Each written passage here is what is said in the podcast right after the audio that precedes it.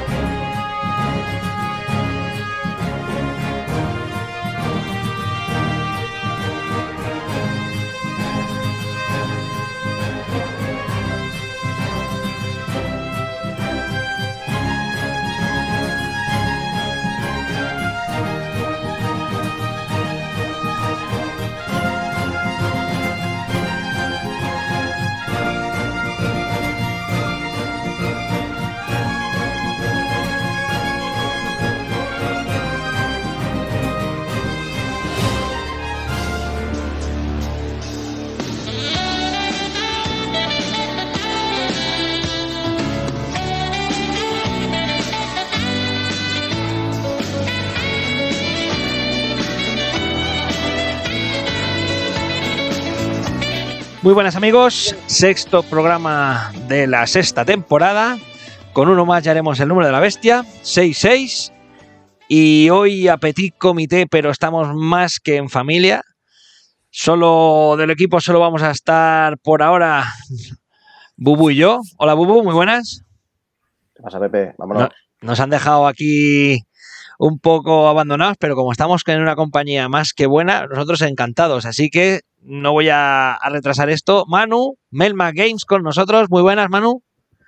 Hola, buenas noches. Como éramos pocos, hemos dicho, vamos a llamar a un amigo, porque al fin y al cabo, eh, Melma Sí. que es un amigo nuestro, así que a casa, No, vamos. pero fí- fíjate que Pepe y yo vivimos cerquita y, y a veces jugamos y tal, y, y tócate las narices que nos veamos ahora por aquí. No... Sí. Bueno, yo estoy, un poco, yo estoy un poco desaparecido de la vida social y eso no suelo quedar con mucha gente porque... No, pero sí, sí que es cierto que llevamos últimamente la- las agendas des- desincronizadas y no, no podemos quedar ni a jugar, o sea que esto no, es lo no, ni a peor. jugar, ni a, ni a jugar, o sea que nos contamos por aquí cosillas ahora. Ahora, sí, sí. Ya- Llevamos un rato charlando de cosas que lo siento a los oyentes, no lo van a poder oír ni, ni lo van a saber. Ya se enterarán cuando toque. Pero ahora sí que hace mucho tiempo que Melmac lleva una, una buena actividad y era momento de hacer un poquito de resumen, acopio y trasladarlo a todos. Especialmente uno de los más activos eh, pro Melmac, aparte de que todos lo seamos un poco, pero los más activos en la mesa está con nosotros, que es Bubu, es nuestro miembro más, más melmaquiano, es casi Alf ya.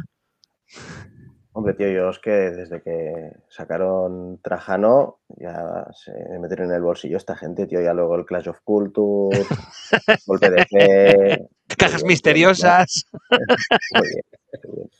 Mira, ¿ves? No, no, yo. Mira, ¿ves, Manu? Si hacéis una caja misteriosa, vosotros tenéis un problema porque no podéis meter nada malo para rellenar. No, hombre, ahora, ahora, pues mira, pero un Dragon Keepers, ¿sabes? Que el Dragon Keepers se, se tiene que conocer más, por favor. ¿Sabes? No, pero la verdad, mira, lo de las cajas misteriosas, como un poco podemos hablar de todo un poquillo. Yo lo de las cajas misteriosas, la verdad, a mí me pareció buena idea. Aquí hemos dicho que era, que era una idea espectacular, ¿eh? Aquí no de lo hemos hecho- criticado. De hecho, yo, vamos, o sea, maldito Games, yo perdió dinero. O sea, te quiero decir, no perdió, él recuperó, hizo espacio. O, o sea, o sea, Pepe. Yo creo, no, no. yo- estoy viendo a Pepe con la cara. es, que, es, que, es que yo creo que eh, ya lo hemos comentado aquí, bueno, es, es hablar sobre algo repetido, pero es, era una gran idea por todas partes. Es decir, para la gente que está empezando, es una buena manera de tener un fondo de armario decente y para, y para maldito era perfecto porque hacía dos cosas. Por un lado, mm, de- hacía hueco y desestocaba para todo lo que hubiera que ven- todo lo que tenga que venir, que es mucho, y de alguna que otra manera recupera líquido. Que al final tú ya sabes que en- eh, dentro No, de no, todo sí. este mundillo, el hueco es dinero también. Sí, y, y- y más que el hueco, vamos, nosotros encima somos más pequeños. O sea, si tienes, si, si nosotros publicamos dos juegos que un poco se medio congelan, más allá de la tiradilla inicial de lanzamiento, nosotros estamos vendidos. Es así. Y nosotros, ah, porque somos pequeñitos, pero vamos, una editora más grande como Maldito y tal, eh, es que es así. Es, es- al final es mucho dinero que se invierte y está como parado un poco y entonces, claro, no se puede continuar con la marcha que, que se tiene prevista. Pero bueno, vamos a, Bueno. vamos a, a hablar de Melma, que eso es lo que principalmente nos trae aquí. Que actividad mucha no sé casi ni, por dónde empezar porque tenéis muchas cosas que comentar. Eh, Bubu, ¿tú qué conoces más el tema? ¿Por dónde quieres empezar a hablar? Hombre, yo creo que sí o sí toca hablar del fenómeno Bullet, pero, pero de calle. O sea, Vale. No. Vale, perfecto. Bullet. Vamos, vamos a, con, Bullet, pero vamos a. Incluso además, podemos hacer casi incluso medio reseña y algo un poco más completo porque no llevas ni una ni dos partidas, ¿verdad? Cuéntanos, cuéntanos o, o, contadnos los dos. Claro, evidentemente, Manu, tú también sabes de qué va el bullet. Algo sabes, ¿no? Contadnos un poco, de, qué, va este bullet. Lo que pasa es que lo tiene mucho más reciente, muy seguro. O sea, claro, nosotros, yo a bullet he jugado mucho, pero claro, yo hace 7, 8 meses o los que sean que nosotros entregamos los archivos. Entonces, ahora sí que he vuelto a jugar cuando nos vino la copia y con mis sobrinas y eso, pero claro, estamos ya con juegos nuevos, como aquel que dice, ¿no? Ese lo jugamos mucho hace un añito, hace un añito y medio, lo reventamos, la verdad, cuando lo conocimos lo reventamos. Pero, pero que nos cuente. Eh, a mí me gustaría saber, sobre todo, qué, qué, modo le gusta más a, a, Bubu, ¿no? Yo creo que juega, imagino que jugarás al de jefa final, ¿no? Que es un poco el más. Sí. Más reto, por decirlo de alguna manera, en solitario, ¿no? Más. Bueno, a ver. Otro modo, por parte, espera, antes de que juegue. Bullet, un juego de Level 99 Games de Joshua Van Lanningham. ¿Y de qué va?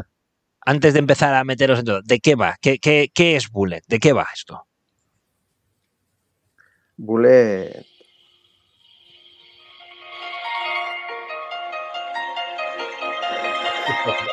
Esto es parte de la banda sonora, porque el juego tiene una banda sonora. No sé si se oye, si molesta mucho o no. Pues eh, es un juego. De hecho, el diseñador lo creó. Es que vaya temazos.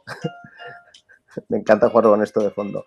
El, diseñador lo creó como un homenaje a los Bullet Hell de las máquinas recreativas. Y según cuenta, el diseño le llevó bastante tiempo. Ha estado años desarrollando el juego. Es un juego de Puedes jugarlo uno contra uno, puedes jugarlo dos contra dos por equipos o en solitario. Y el objetivo es, va sacando balas de una bolsa que lo que hacen es bajarte, ¿sabes? Rollo Space Invader, rollo el... Sí, estas cosas que pu, y si te llegan abajo del todo, pues te van quitando vidas.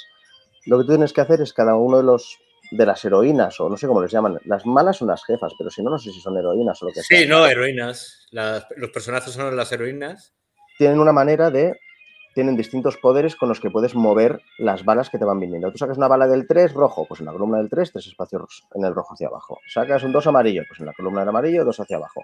Una bala salta a otra, no se pueden apilar, y si vas sacando de la bolsa en plan push or luck y te revientan, pues vas perdiendo vidas. Si en lugar de sacar usas tus poderes, tienes 7 puntos de energía al principio de la partida, o sea, al principio del turno, pues las puedes manipular, puedes moverlas.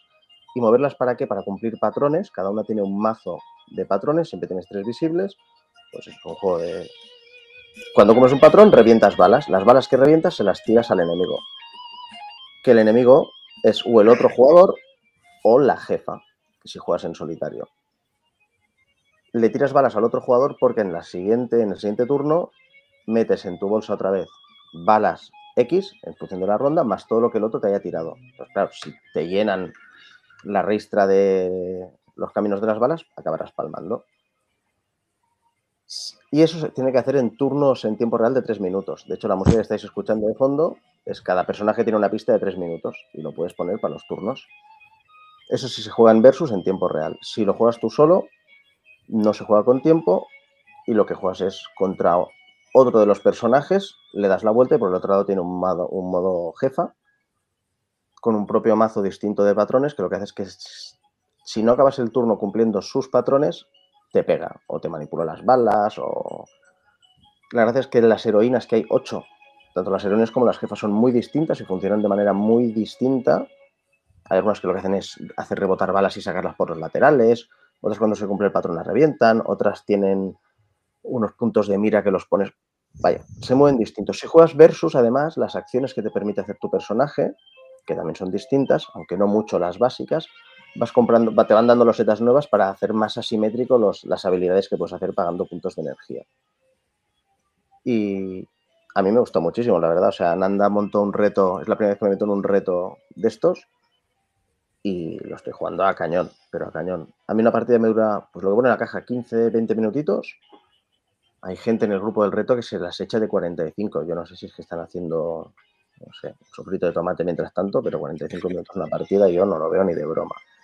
A ver, Y a mí me ha eh, gustado muchísimo. si, si lo hacen a modo sorteo de UEFA, ca- sacar cada bala tiene que ser toda una ceremonia, tío. Eso, a Roberto Carlos ahí sacándole las balas, tío. Y, y eso, Manu, no sé, o sea, Sí, yo no, no, sé, lo- creo que lo se esperarais el boom que ha sido esto. Lo- eh, la verdad es que la verdad es que no. La verdad es que teníamos, de hecho, teníamos un poquito de miedo, ¿vale? Nuestro primer juego fue de esta misma editorial, que fue Agent Consortium, y la verdad, pues no se vendió como esperábamos para lo que nos gustaba el juego.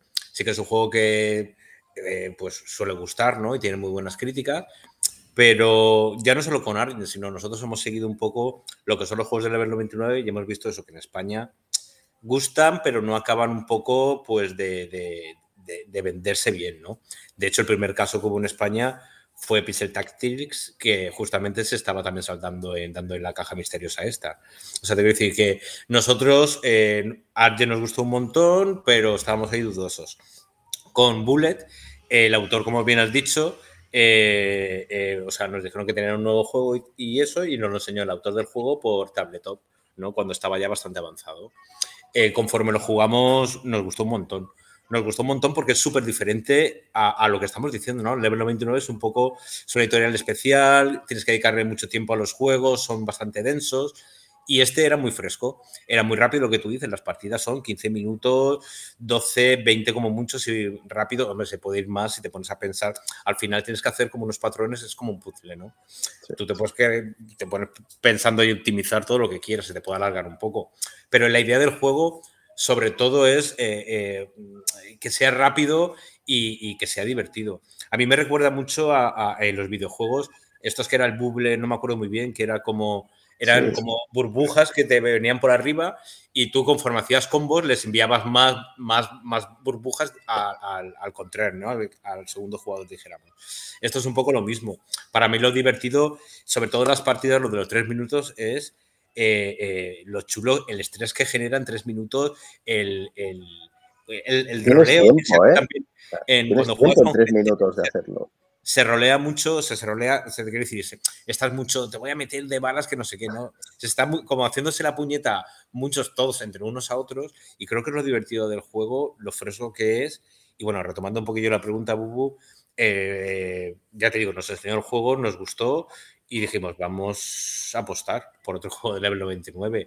Y un poquito no las teníamos todas con nosotros, pero la verdad está gustando un montón. La gente lo está disfrutando, está viendo la parte positiva del juego. Y mira que el arte es un poquito especial, que sabemos que no a todo el mundo le puede gustar. Pero la verdad es que la respuesta de la gente, de hecho, bueno, el juego está agotado en distribución. Sí que es verdad que por esto que os contábamos, eh, no hicimos una tirada muy grande, pero bueno, en vistas a que ha gustado, por supuesto, vamos a reimprimir y de hecho estamos pensando en sacar alguna expansión. Vale, porque el juego, a ver, habéis hablado solitario, habéis hablado versus, pero el juego es de 1 a 4. ¿Significa esto sí. que a 3 o 4 quizás no es, no es su mejor número o, o no, no, tiene nada que ver? Es, es, depende totalmente del modo. O sea, el modo normal, de hecho, es pasarnos balas unos a otros, que es el modo para mí más, bueno, más divertido. Es el que te juntas con 3 o 4. De hecho, contra más jugadores, yo creo que gana el juego. ¿Vale? Da un poco igual porque tú al final le mandas las balas al de izquierda y recibes de, las, de la, eh, las de la derecha, por decirlo de alguna manera. Pero ese es el modo de juego normal. Claro, luego el modo en solitario está claro que es en solitario. Y luego hay modo por equipos, ¿vale? Que se puede jugar dos o cuatro. Pero ya te digo, dependiendo del modo, pero el, está pensado, aparte del solitario, ¿no? Está claro. Pero yo creo que el modo que, mejor funciona o, más divertido si te juntas con, gente sobre todo es jugar todos contra todos. O sea, a, intentar quitarte balas de encima, pasas al otro y, y estresarte un poquito, fastidiar y, y, yo creo que eso es un poquito la chichilla del juego. El juego es muy asimétrico, es decir, porque entiendo que va con personajes, con cada uno con su poder. Sí. ¿Cuántos, cuántos trae? Son ocho heroínas y, un poquito es lo que he hecho. Cada uno tiene como sus eh, particularidades. Hay algunas que se parecen un poquito entre sí, pero hay algunas bastante diferentes. Eso sí que hace, claro, aparte de que cada heroína tiene como una habilidad, aparte tiene su eh, propio mazo de patrones, que también va un poco eh, de la mano un poco de su habilidad especial. Entonces sí que lo hace. De hecho, hay heroínas que tienes que sumar el valor de las balas. Hay otras, como ha dicho Bubu, que son las que se salen del campo de visión, dijéramos, de, la zona de juego. O sea, te tienes que acoplar cada una. De hecho, hay algunas que son más fáciles de jugar que otras. ¿Vale? Vienen identificadas como si fueran unas de iniciación y otras un poco más avanzadas. Eso también viene bien si estás jugando con gente, eh, pues un poco, que, es la primera vez que juegas las primeras partidas, pueden jugar con esas heroínas un poco más fáciles y tú con las más complicadas o eso, pues un poco para equilibrar también esas primeras partidas. El personaje. Lo de la banda sonora a mí me parece brutal. Es cojonudo. Eh, es que son súper chulas porque las heroínas, o sea, cada una tiene una nacionalidad. Hay una, por ejemplo, que es rusa. Eh, entonces la, banda sonora es, como si fuera pues una típica canción rusa que empieza lentito, pero conforme avanza los tres minutos, ¿no? Conforme se va acabando el tiempo, pues se va la canción animando y, para que te estreses, ¿no? Por decirlo de alguna manera. Y me parece la idea de, hacer una banda sonora específica y, y, me parece una idea brutal. De hecho, la venden en vinilo y todo, ¿sabes? La, la ha hecho el Level en Y bueno, están todas las plataformas de estas que se puede escuchar en, YouTube y en todos los lados. Y... Sí, me lo pongo siempre cuando juego. Esto de fondo es que le pega un montón. de juego en solitario, ¿eh? pero me encanta. Sí, y hay gente que en redes sociales y todo que, le estresa mucho el tiempo, ¿no? Yo creo que en este juego, en, cuando se juega con más jugadores y tal, yo creo que los tres minutos es, le da mucha chicha al juego. A nosotros nosotros siempre le metemos el tiempo, la verdad. Ese estrés ahí yo creo que es primordial, ¿no? Le da una chispilla muy guay. Muy bien, entonces vais a reimprimir, con lo cual que no lo tenga hasta ahora que se tranquilice que, lo tendréis. Y entiendo que habéis nombrado también tema de expansiones. ¿Vais a aprovechar, entiendo, esta reimpresión? Exacto, está todavía por ver porque es un poquito pronto, pero ya te digo, nuestra idea es reimprimir porque bueno, hemos dicho que está agotado en distribución, se acaba de agotar, pero todavía quedarán en tiendas, imagino, bastantes. Eh, la idea es reimprimir cuando podamos y lo antes posible, por supuesto. Y, vamos a preguntar, bueno, hay una expansión que incluye cuatro nuevas heroínas que se llama Bullet Orange. Y luego han sacado como nuevo juego, o sea, que se puede jugar de forma independiente, que son otras nueve, como si fuera el Bullet que estamos hablando, que son ocho nuevas heroínas también. Y lo que pasa es que viene con todo, viene otra vez con todas las balas y con todo por duplicado, por decirlo de alguna manera. Y estamos pensándolo porque al final, en total son 20 heroínas lo que hay hasta el momento, ¿sabes? Da un poquito de... Y la verdad es que el juego tiene mucha variabilidad con el juego base. Yo creo, nosotros pensamos que ya tiene mucha variabilidad, ya te digo, porque aparte de las heroínas, cada una tiene un modo jefa que también se juega de forma diferente y te tienes que enfrentar a ella de forma diferente. Entonces, de por sí ya tiene variabilidad. Pero bueno, ¿qué, os voy a contar? A mí me encantan los juegos, me encanta, si un juego me gusta tener más variabilidad si cabe o completar la colección. Y viendo que el juego ha gustado, pues no lo podemos asegurar porque depende de varias cosillas, pero vamos, eh, hemos preguntado ya y, tenemos muy avanzado y muy claro que nos encantaría pues sacar todo o casi todo del juego. Pues, Esas balas de madera. La cara de baquelita si reimprimís, para los que tenemos las de madera, podríais sacar un set de balas de baquelita. Sí. Hay, ah, bueno, hay unas que, ha hecho eh, Jovia Scala. No sé si conocéis su página web. Pues ha hecho unas que son brutales, la verdad. ¿Sabes? Las, yo las vi en, en, Las enseñaron en el Rincón Legacy y, no sé si las tiene publicadas y tal, pero ya te digo, por aquí no te puedo compartir fotos ni costillas, ¿no? Pero ya te digo, eran muy chulas, muy chulas. Luego también sabemos que hay mucha gente que está metiendo las balas de cartón en las típicas fundas estas de monedas, de plástico. eso queda bastante fino, ¿eh?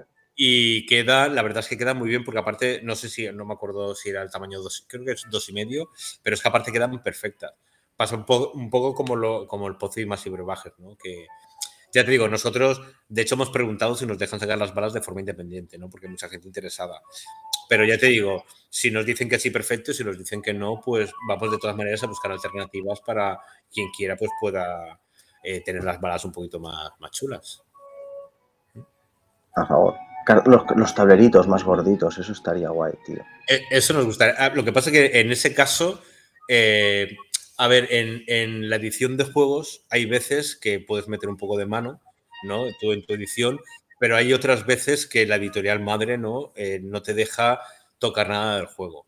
En este caso, por ejemplo, nosotros, en, bueno, no lo quiero centrar como en este caso, pero hay muchas veces que tú les dices de mejorar un componente y, no te dejan porque, claro, si sale a la vez y ellos sacan su edición y tú sacas la misma edición con los componentes mejorados, claro, eh, al final te obligan, te obligan un poco a que sea exactamente la misma edición. Otra cosa es que pase el tiempo, eh, yo que sé, como ha hecho, por ejemplo, Do It Games en, el juego este de Pin Sylvester, como el de King is Dead, pues ellos, por ejemplo, ha pasado un tiempecillo y no sé cómo lo habrán hecho, pero han hecho la caja más estrecha, creo que han incluido una mini expansión. O sea, ha pasado el tiempo ya de la edición original del juego y ya han podido meter un poquito de mano. Pues entonces ya han hecho pues solo la caja que sea un poquito más finita. Oye, a mí me parece una cosa brutal porque y ya te digo, depende de, Hay editoriales que te dejan más mano, hay algunas que no te dejan ni cambiar directamente el título. ¿Sabes? Hay otras. Depende de muchos factores. Y ya te digo, en este caso es una pena porque sí que es verdad que los, eh, los tableros podrían, al final estos son cartulinas, son de buena calidad, pero son cartulinas, no llegas el troquel, claro. Ah, también parte del impulso viene porque hay un, reto, ¿no? Has comentado, es Ananda es el que lo ha montado. Sí, sí, sí, sí, Para el que ahora va, está escuchando, no sé si se va a comprar el juego, pues se puede meter en un reto. Imagino que será algo parecido a lo que os pasó también con Orchard, ¿no? No, muy, muy, parecido. Al final, lo que, lo que hace Ananda, bueno, Esta es mi favorita. No sé si la Pero eh, él te marca como un reto, de como si fuera una heroína que va a competir contra una jefa final, ¿no? Dijéramos. Entonces te marca y es a competir a ver quién hace más puntos, ¿no? A ver quién. Oh. Y, y, no sé si es semanalmente, pero va. Nosotros hemos visto alguna y, y pues eso es como si fuera un combate y tal. De hecho, nosotros, vamos, ahora porque no tenemos un poco de vida, ¿no? Por problemas personales y cosas, pero a mí yo lo quiero hacer. Vamos, me encantaría hacerlo. Creo que es una idea brutal. De hecho, mira que jugar tiene cosas buenas, ¿no? Sobre todo, pues la gente y tal, pero la comunidad jugona estas cosas es brutal. O sea, a mí me parece las cosas que, que, que se hacen y que aportan, bueno, Pepe, de hecho, es, es, tremendo lo que aporta, ¿no? Y siempre está ahí con sus print and play, sus mejoras, sus traducciones, sus historias. Y, ya te digo, lo que hace la comunidad por este tipo de cosas me parece brutal. Y, y, la idea de Ananda, vamos, de hecho, el otro día colgó un tweet él y todo, que se había sorprendido y todo la gente que lo estaba haciendo, ¿no? me, está, me está recordando, entre la música que pone Bubu y lo que estáis comentando, me está recordando el Street Fighter, no, sé si os acordáis, que os iba marcando, iba marcando te cogías un héroe, ibas a, combates fijos y encima con la musiquilla, digo, mira, estoy, estoy visualizando ahora mismo Street Fighter. Pues mira, hablando de Street Fighter, es un juego del level 99, el de Steve. Ese lo hemos valorado también para publicarlo. ¿Sabéis cuál es? El Steve de Street Fighter. No. Eh, eh, o sea, Level 99 tiene una serie de juegos que se llama Steve, que es como si fuera la de Battlecon, pero es un poco como más, más directa. Y la tiene como de muchas sagas, por decirlo de alguna manera. Y una de ellas la ha hecho de la saga de Street Fighter. Y es súper chula. Lo que pasa es que es carísima la, la licencia, ¿no? De, porque es con Capcom, eh, Street Fighter creo que era, y, y, es un poco una salvajada, pero el juego está muy chulo, muy chulo, la verdad. Un juego de. Qué bueno. Un juego de, de eh, Street Fighter. No, no, aparte, eh, bueno, Battlecon, imagino que, lo, que lo conocéis, ¿no? he visto algo, yo no lo he visto, pero sí que estoy viendo, pues eso, que tiene un montón de, de tipos, pues Cadenza, Bruce Lee, Promo Quest. Entiendo que será pues enfrentamientos concretos, ¿no?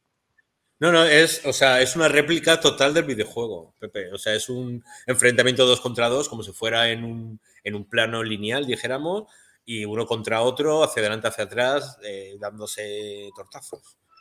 ¿Sabes? Joder, qué pinta, lo, lo, que pasa es que es un sistema de juego que funciona muy bien.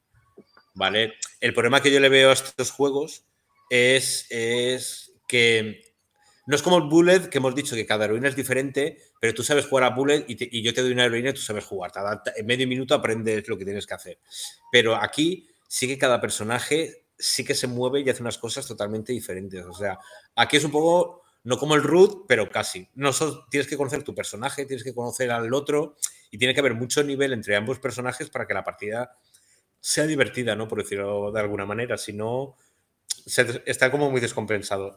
Y ya te digo, a nosotros el Street de Street Fighter este nos gusta un montón, pero, pero bueno, lo tenemos ahí en el punto de mira. Estoy viendo ahora por encima un poco eh, de lo de y va por cajas, pues por ejemplo, acabo de ver la caja de Chun-Li que lleva Chun-Li, Vega, eh, Viper y Dan. Sí, son, hay, tres cajas de. Creo que lo componen la serie tres cajas de Steel. Y en cada una creo que vienen cuatro héroes. Luego está la, caja de Ryu, que la caja de Ryu. A ver si me carga y os diré lo que lleva. Pero no hay mucha información, no, la verdad, no hay muchas imágenes, pero. Eh, no, pero son, cartas. al final es, es, como la saga Street Fighter, pero si te pones en Steel otras que están completas que llevan más tiempo, al final es el mismo sistema acoplado a la licencia. Sí, sí, lo de Ryu lleva Ryu, Sagat, Akuma y Zangief. Sí, tiene un montón. Ya te digo, level 99 en esas cositas, en ese tipo de juegos, eh, la verdad es que hace, eh, hombre, en Battlecon, yo no sé si lleva 120 personajes o así. El juego. Cada uno distinto, ¿eh? O sea, es brutal lo que, lo que hace esa editorial. A ver, sobre, el, planteamiento mola, ¿eh? sobre el planteamiento de este mola mucho. Y la última caja, ya por decirlo, la del Mayor Bison, porque que tenemos al Mayor Bison, Kami, Ken y Aguil. Joder, qué flipe. no, no, son, son, 12 personajes, solo 12. No sé si eran todos, bueno, serán más, imagino, en Street Fighter, no con todas las versiones que Sí, depende de todos los que metas, pero bueno, así por de pronto echo de menos a Blanca y a Honda por ejemplo, de, las, de los clásicos. ¿Cómo lo llevabas a onda, eh, cabrón, Pepe? aún, te duele, ¿no? Aún te duele. es que, bueno, por, por, aquello de meternos un poco en el metapodcasting, Bubu tiene una, un arcade ahí en la habitación. Y alguna vez que he ido a verle, hemos jugado a mesa y nos hemos dado algunas zurras que otras. Va muy bien como herramienta de ¿a qué jugamos? Yo quiero jugar a esto, yo a esto. Venga, Eso se decide en un combate. Sí, de Windjammers, joder, al, igual el Windjammers no ha decidido juegos de mesa, ¿sabes? Bueno, tenemos a mano aquí eh, Bullet, perfecto, ya tenemos Bullet ahí triunfando, ya sabéis, últimas unidades por ahí en las tiendas y ya, y, habrá más, pero no, no, pronto, así que, como dijo Gandalf, corred insensatos a, por las que quedan. Y vamos a seguir porque además hace, hace poco por aquello, antes de empezar con lo que viene, vamos a, hablar un poco de lo que ha venido. Hace, hace no mucho, vamos, eh, empezaste a entregar maquis, ¿no? Sí, eh, se entregó, aquí que está, se entregó en diciembre, a finales de diciembre, y se puso a la venta, creo que fue el, el 10 de enero o el 13 por ahí. Y, nada, pues es un juego que ha funcionado también súper bien, la verdad. Ha gustado. Nosotros son juegos, bueno, ahora ya no, para nosotros no son tan arriesgados, ¿no? Porque ya un poco nos conoce un poco la gente, saben qué tipo de juegos son, pero es un poco lo que, lo que nos pasó con Black Sonata. Son juegos que a nosotros nos gustan un montón, pero son juegos especiales. Ahora hay más movimiento en solitario y está mejor visto, pero claro, nosotros cuando sacamos Maquis también estamos un poquillo eh, pues acojonados, ¿no? Perdón por la palabrilla, pero. Y, o sea, lo bueno es no solo el recibimiento de inicial, ¿no? Que tiene el lanzamiento del juego, sino luego lo que, lo que de verdad el juego está gustando. Y que es un juego que, que, queremos hacer que perdure en el catálogo, porque pensamos que realmente vale la pena. En Maquis es un poco especial también. Maquis tiene una aplicación de móvil que funciona muy bien. Entonces, eh, cuando estábamos decidiendo si publicarlo, claro, al tener la aplicación, pues, pues dudamos, ¿no? Decimos, pues yo qué sé, está la aplicación, la gente compara el juego, ¿no? Sí que es verdad que yo hay juegos que, en aplicación casi sustituyen al de mesa, ¿no? Si son de mucho barajar o tal, hay a veces que es un inconveniente. Pero en este caso, eh, yo cuando lo jugaba en la app, eh, lo juegas sin alma, ¿no? Lo juegas un poco sin pensar, lo juegas tal, y duras nada, juegas como es tan rápido y tan eso, no piensas lo que haces. Y Maquis es un juego como Black Sonata, ¿no? Es un juego para dedicarte media hora, para lo despliegas y en tres minutos estás jugando y te juegas tu media horita y eso y estás disfrutando y, bueno, ya te digo, está agotado también en distribución. Maquis también. O sea... yo, creo que Maquis es muy buen producto, ¿no? No sé, eh, entiendo porque al final cuando te juegas pasta en ello, siempre, si no el miedo, llámale prudencia, tiene que estar ahí. Pero creo que Maquis era una apuesta relativamente segura porque me parece que funciona muy bien. Más allá de la app, es un tipo de juego que si lo juegas en la app, yo creo que se vuelve un juego de mecánica pura, no, no más allá. Y el hecho de, meterte en la carta, de, en, mesa, cada, cada carta de patrulla que levantas, vamos, esa tensión no la tienes, ni la tendrás jamás en una app porque además sabes que las barajas sabes que parece que piensen, ¿no? Basta que coloques a alguien en... Eh, va, voy a no asegurar, no lo pongo en el puente, me voy a hacer la misión para que justo tengas ahí el tío de la patrulla que se te, se te planta en medio del, del puente y no... y date, date por jodido, ¿no? Pero más allá de eso es un juego que me parece que eh, es muy fácil de entrar a él, porque al final yo creo que meterles la regla y a lo mejor la primera partida mm, te dejas cosas, la patrulla no, la hace bien. Pero es un juego que nada te has hecho con él y te da mucho más de lo que te pide. Eh, por entrar en una valoración que solemos gastar mucho aquí en este, en este podcast, ¿no? Es un juego que, además de que lo habéis conseguido a un precio muy, muy contenido con lo que lleváis, me parece que es un juego que exigiéndote relativamente poco al principio, porque luego las misiones tienen su tela, te da mucho, ¿no? Porque incluso perdiendo, que es eh, que, no es descabellado perder en este juego, es más bien habitual, eh, te da mucho. Lo único quizás hay que poner algún tipo de aviso en la que de, ojo, este juego puede provocar frustración, pero más allá de eso. Sí, no, la verdad, a ver, a mí que sea difícil es una de las cosas que me gusta del juego. Vale, si fuera un paseo, hay las, las misiones introductorias, sí que es verdad que son facilitas para meter en el juego, pero yo hay misiones, las difíciles nuevas, eh, yo hay algunas que no me he pasado. O sea, directamente. O sea, que, también es verdad, el juego eh, se puede eh, hacer más estratégico o menos dependiendo tú cómo lo juegues. ¿Vale? hay en, el manual, bueno, un usuario también en Twitter ha subido como una cartita. O sea, las cartas de patrullas en, en el manual vienen cuáles son. ¿Vale? Entonces tú puedes hacer un rastreo, puedes ir señalándote las cartas que van saliendo. Entonces tú, cuando juegas la partida, claro, tienes más control porque sabes las cartas que quedan por salir. ¿Vale? Entonces, eso te ayuda mucho la estrategia.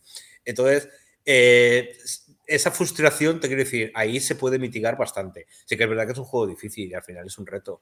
Y yo creo que es un poco lo chulo que tiene, ¿no? Que con lo pequeñito que es y, lo, y lo, rápido que lo montas y tal. Y, y, lo chulo también, además, es lo que tienes que adaptarte a la misión que te salga.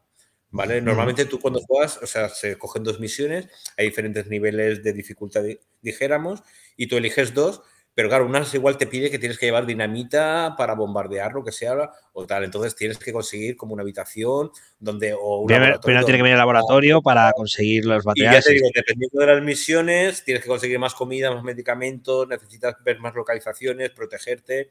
Tienes que adaptarte un poquito a, lo que es las misiones. Y creo que, ya te digo, nosotros. Eh, la verdad que súper contentos y, de, de, publicar Maquis y ahora ya no tenemos tanto miedo, ¿no? Porque hemos visto lo que estábamos hablando, ¿no? Que, los juegos en solitario y este tipo de juegos pues están gustando y están muy bien valorados. Entonces, pues, pues vamos, si ya estábamos contentos y, ilusionados cuando empezamos a publicar estos juegos, con la respuesta de, todo el mundo, pues imagínate, súper contentos y motivados. De hecho, estos juegos, Black Sonata y Maki son de una editorial que, que ahora el mes que viene se imprimen dos juegos más que hacemos con ellos y otro que va a venir dentro de poquito también, otro, otro, otro más. O sea que son juegos más o menos en la misma línea y que vamos a seguir potenciando siempre en. Muy bien. No, a mí me parece un muy buen producto, ¿eh? eh y además, incluso. Ahora, ya están haciendo la parte del catálogo, ahora llegará la que no tengo, Pepe. sí, sí, sí. Por eso lo hemos, hemos, ido para que estés tranquilo y ahora ya empiezas a preparar el botón de comprar y los nervios. Eh, porque bueno, por, por, acabar con Maquis, eh, yo creo que además eh, esa tensión que tienes, incluso aunque lo quieras jugar estratégico, aunque sepas las cartas de patrulla que te pueden salir, tiene esa tensión de que siempre puedes llegar a palmar en el juego. Y, eso pues le da un, puntito de, gracia que, lo hace tenso y, muy chulo. Muy chulo. El, juego aprieta y es uno de sus puntos fuertes. Pues. Dime. Beast, nos puedes contar? Ahora, ahora, vamos, ya, ya salta, ¿ves? No puede aguantarse. Dejamos Maquis, que ya están las tiendas, y ahora ya vamos a empezar a lo que todavía no vais a encontrar. Así que eh, para los, los previsores, os vamos a decir ahora por qué tenéis que empezar a ahorrar pasta. Pues empezamos, si queréis, que eso con Bestia Mecánica, que, lo ha comentado eh, bueno, lo hemos traducido, eras Mechanical Beast. Es un juego que salió en Kickstarter y, nada, lo hemos traducido como Bestia Mecánica. Y es un juego de uno a cuatro jugadores. Eh, también originalmente estaba pensado para jugar en solitario, que yo es como más he jugado y he disfrutado un montón. Pero sí que es verdad que hay diferentes modos. Está cooperativo, competitivo y de uno a cuatro jugadores. Al final es como eh, el juego se puede dividir como en dos fases. Una es como eh, colocación de los setas y tienes que ir como haciendo un puzzle. Ahora diré un poco la temática del juego. Y, o sea, el juego consiste en, hay un robot gigante que ha creado la humanidad para ayudarle en su lo cotidiano y, dentro viven personas, ¿no? Pues que dentro del robot haciendo módulos y tal. ¿Qué pasa? Que el robot eh, se, se autoperfecciona con el paso del tiempo y ha llegado un momento que se ha descontrolado. ¿Qué pasa? Que hay muchos módulos, entonces eh, los ingenieros que hicieron el robot no tienen planos de cómo es actualmente. En resumen, ¿qué tenemos que hacer? Tenemos que meternos dentro del robot, encontrar la sala de apagado, apagar el botón y escapar de allí intentando rescatar a todo el mundo que encontremos en el camino antes de que explote el robot. Eh, esto se traduce en, dos fases del juego una, como he dicho, un juego de losetas. Entonces tú empiezas con una loseta inicial, que es como la entrada del robot, y tú vas explorando, dijéramos, las salas. Que te vas encontrando, pues ya te digo, gente que está por ahí trabajando y tal, que luego tienes que ir rescatando. La chicha un poco del juego es que estas losetas tienen como unos engranajes. Eh, si tiene un engranaje central, pues si tú lo mueves a la derecha, las cuatro losetas pegadas ortogonalmente se mueven en sentido contrario. Si el engranaje está en una esquina, pues se mueve en otra. Si, está, si es lateral, se mueve la fila que está pegando. O sea, con eso tú vas eh, modificando las salas para abrirte camino en lo que es el robot.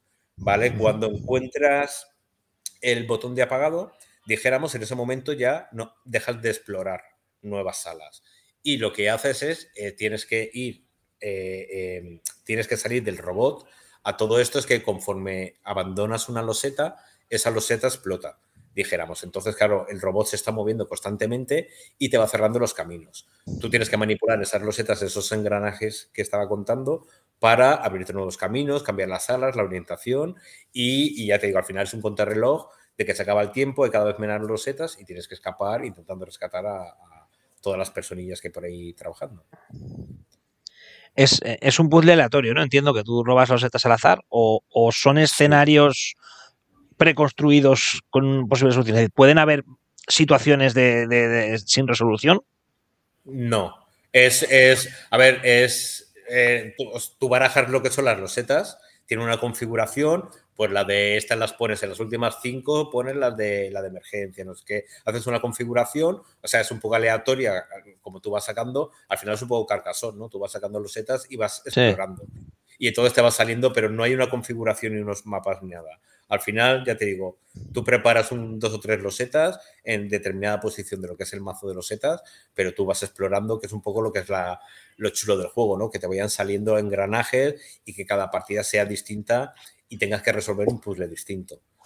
Eh, una, una, cosa buena de este juego es, es, que el Kickstarter estuvo muy bien porque funcionó muy bien y se desbloquearon muchas cositas. Una torre para poner las losetas, eh, eh, las losetas se hicieron de mejor calidad y todo esto nos, nos dejan, la edición que va a salir en retail, nos dejan hacerla exactamente igual que la de Kickstarter, que no siempre pasa, no es lo común. Pero la verdad que ya te digo, muy contentos porque el juego nos gusta un montón y la edición está quedando pues muy chula, muy chula. Muy bien. ¿Y para cuándo eh, se espera, más o menos, eh, sabiendo que esto ahora mismo hablar de plazos es, es lo más irreal que hay en el mundo, pero bueno, expectativas? Pues, pues ya está en preimpresión, con aprobados los archivos y todo.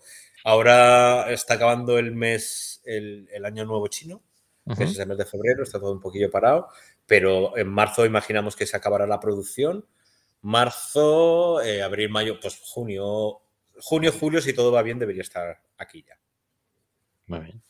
Has dicho de una 4, perdona que, retome, que estaba con la idea en ella. Sí, pero es, cooperativo. ¿Pero es cooperativo? Eh, hay modo cooperativo y competitivo. Y competitivo. ¿Vale? Es, eh, es, eh, con, los setas, con los setas girando y explotando, esto tiene que ser una sangría. Co- coopera- Cooperativo es encontrar la sala y entre todos intentar rescatar al máximo número de personas, ¿vale? Y el competitivo es todos tienen el mismo objetivo, pero al final eh, se gana por puntos eh, quien, quien rescate más personas, dijéramos. Tú estás en este, ¿no, Bubu? Seguro. Sí, claro. Sí, todo lo que salga de Side Room Games, ahí tienen, no sé, toma, Sí. tráemelo todo. De hecho, han firmado cosas súper chulas que todavía no han anunciado. Eh, esta editorial, a, a nosotros cuando editemos juego propio, es algo que nos gusta un montón, porque lo que hace Cyruth Games es eh, apostar por juegos de prototipos de autores noveles.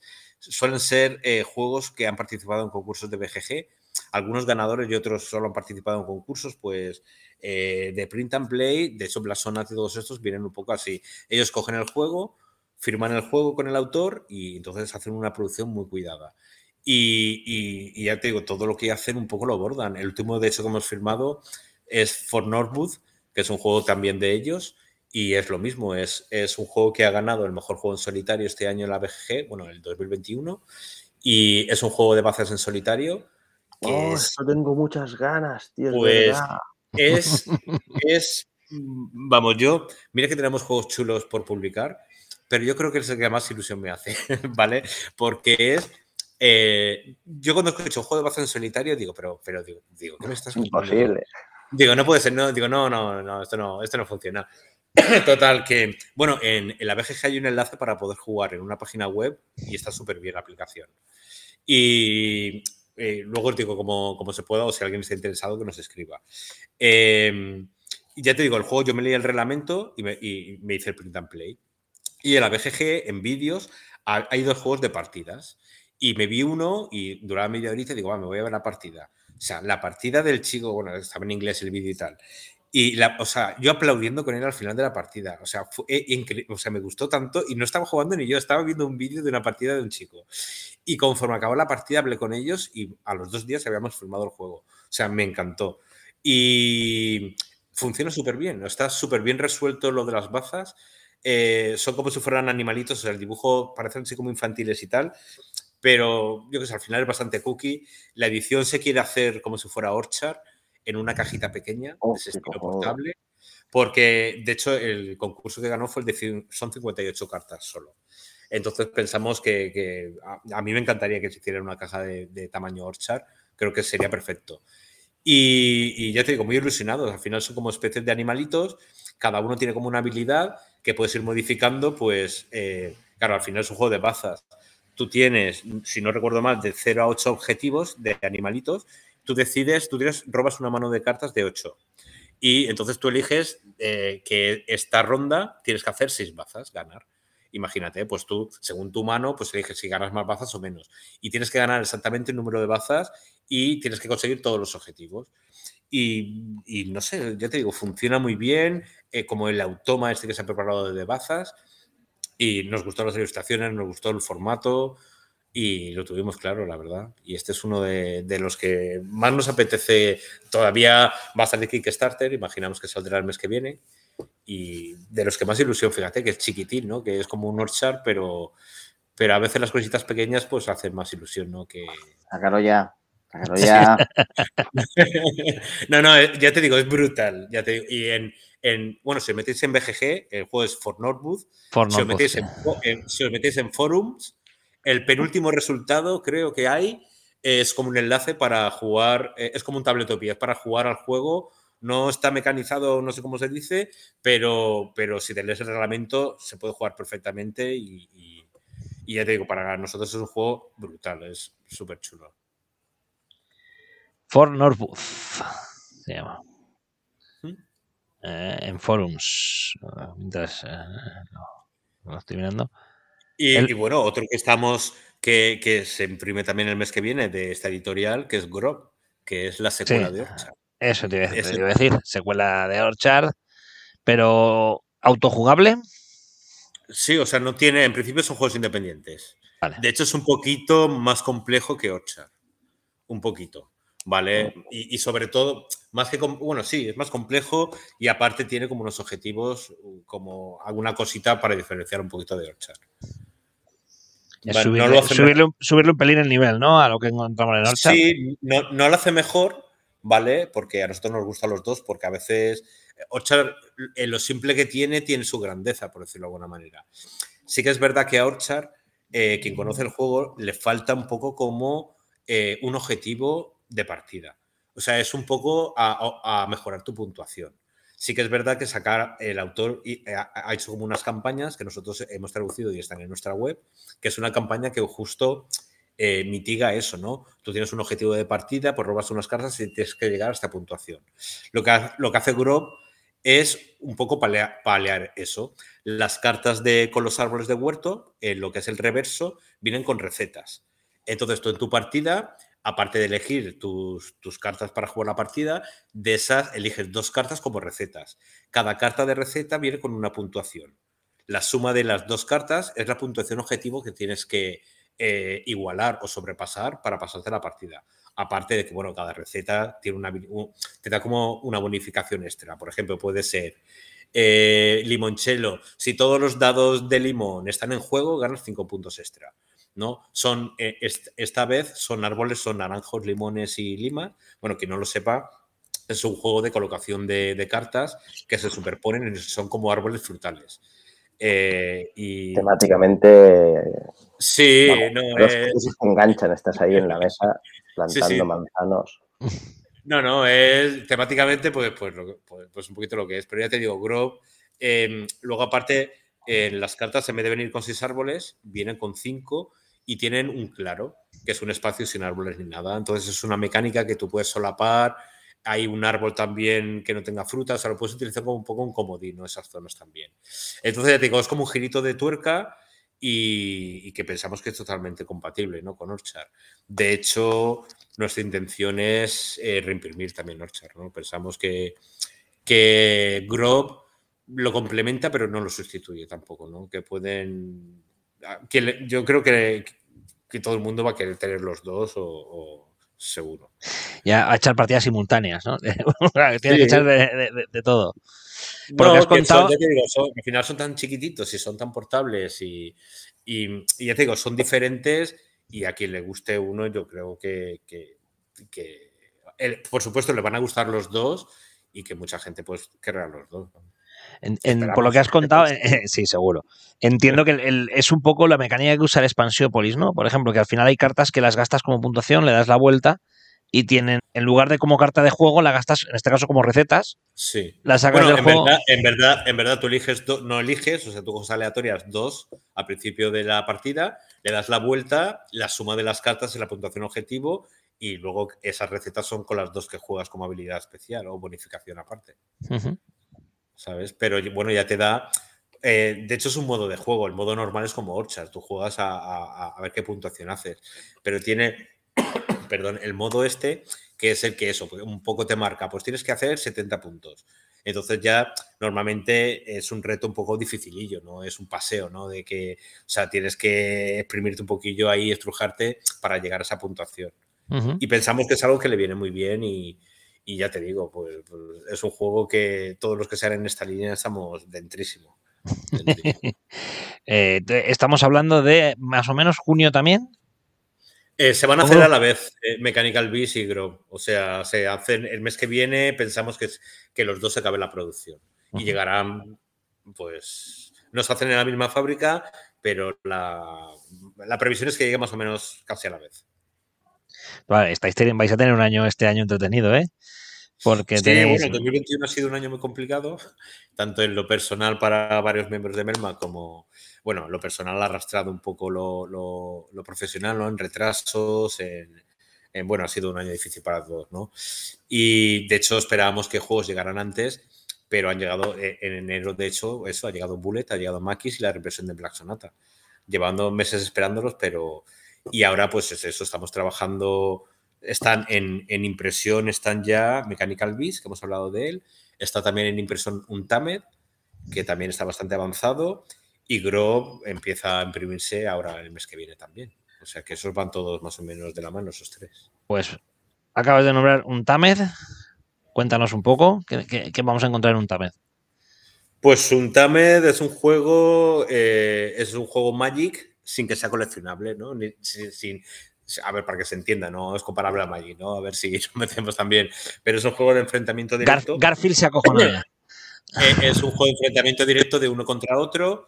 Eh, eh, es la edición que vamos a hacer incluye la expansión, que como vienen más facciones de animales, se puede jugar dos contra dos, dijéramos. O, dos contra dos o dos partidas simultáneas. Y, al final, lo bueno que nos gusta a nosotros es lo directo que es. Ya te digo, al final es la mecánica de, de un Magic, ¿no? Tú tienes un mazo y es enfrentamiento con otra persona. Lo bueno es que aquí son facciones de animales. O sea, está la facción de los conejos, de las ardillas, de tal. Entonces tú eliges por orden de turno los dos, los dos que estén jugando. Cada uno elige tres facciones de animales. Tú tienes tres facciones, las juntas, barajas el mazo, lo pones boca abajo y ese es tu mazo de juego. Y a jugar. Entonces nos gustó, ya te digo, por, por a nosotros Magic es un juego que nos encanta, ¿no? Todo el universo y tal. Eh, pero ya nos pasó un poquito. No, o sea, nos gusta este que sea algo cerrado, ¿no? Que tú te pongas a jugar, ya te digo, coges tres facciones, las barajas, jugar la partida, te diviertes y, un poquito se queda ahí, ¿no? Y las ilustraciones, no sé si, si conocéis el juego, pero yo, yo creo que es el juego más, bonito, que, vamos a, a, publicar. O sea, las ilustraciones y todo eso son una pasada. Y la verdad es que confiamos mucho en este juego. Es, no sabemos muy bien por qué no es muy conocido. Sí que tiene muy buenas críticas. Eh, hay gente que lo conoce, como Luis Flay, y, no sé, nosotros sí que hay mucha gente que, le hemos escuchado que le gusta mucho el juego, pero sí que es verdad que no ha sonado mucho. No sé si es por, bueno, por salen tantos títulos, ¿no? Que es imposible que todos tengan cierta repercusión. Pero nosotros, yo de hecho, es un juego que patrociné en KS mucho antes de Melmac, de que existiera Melmac incluso y cuando nos llegó siempre nos ha gustado un montón y cuando preguntamos por la licencia nos dijeron que sí. Fue difícil conseguirla porque era una editorial nueva también que no había licenciado, pero estamos muy motivados con este juego, la verdad, y muy contentos. Es... Eh... además tiene, expansiones, estoy intentando entrar en BGG y tiene hay varios Untamed. Sí, sí, lo que pasa es que la, hemos incluido, o sea, la hemos incluido, no, salió el juego base hace unos años y ahora salió el año pasado un Kickstarter que incluía la expansión. ¿Vale? Se llama. Eh, espérate, tengo tantas cosas en la cabeza. Eh, pero espérate, te lo digo ahora enseguida, que lo tengo por aquí seguro. El Untamed Feral Factions. Spirit Strike Edition. Eso es como el, juego, como el juego base que son facciones. No, es Spirit Strike. Me acaba de venir la cabeza. Es, es como. a ver, el juego base eran nueve facciones de animales y lo que hacen los expansiones incluye tres más. Entonces, en el juego, en la edición que va a venir en retail, incluye 12, ya te digo, los 12 especies de animales.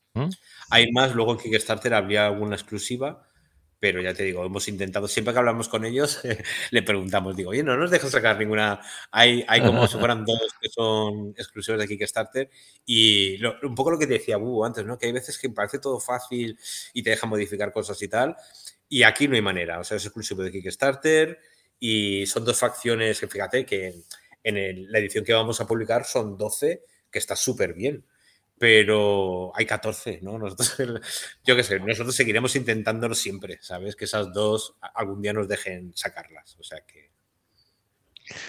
¿Tú este Google lo conocías? Que tú eres el... No, no, no, no, y lo estaba chafardeando y tiene una pintaza muy loca, ¿eh? Sí, eh, no, ya te digo, está muy guay. Aparte tiene una mecánica con las cartas que unas las utilizas como poder, otras como reserva. Ahora no me acuerdo muy bien cómo, está traducido. Pero ya te digo, las puedes jugar, tienen como si fueran como, como, moneda de cambio de, varias formas, ¿no? Y, cada facción animal, unas son más ofensivas, otras más defensivas y tal, y te tienes que acoplar también un poquito. Y ya te digo, es como muy rápido de plantear la partida, de jugar. Sí que es verdad que tienes que conocer un poquito las facciones para que el juego sea más disfrutable, pero son dos o tres partidas y estás dando de ahí leches. Y ya te digo, parece amistoso por las ilustraciones y tal, pero es de darse toñas ahí a tope. Un Tamed. ¿Y este lo esperamos para? Pues, pues ni idea. Ese está, ah, en producción mm. hace ya un tiempo y ah, lo último que sabemos es eh, también, eh, también vamos a publicar la edición de Kickstarter menos estas cositas que son exclusivas, pero eh, el inserto era muy chulo porque se pueden guardar las facciones de forma independiente a la hora de cogerlas y tal.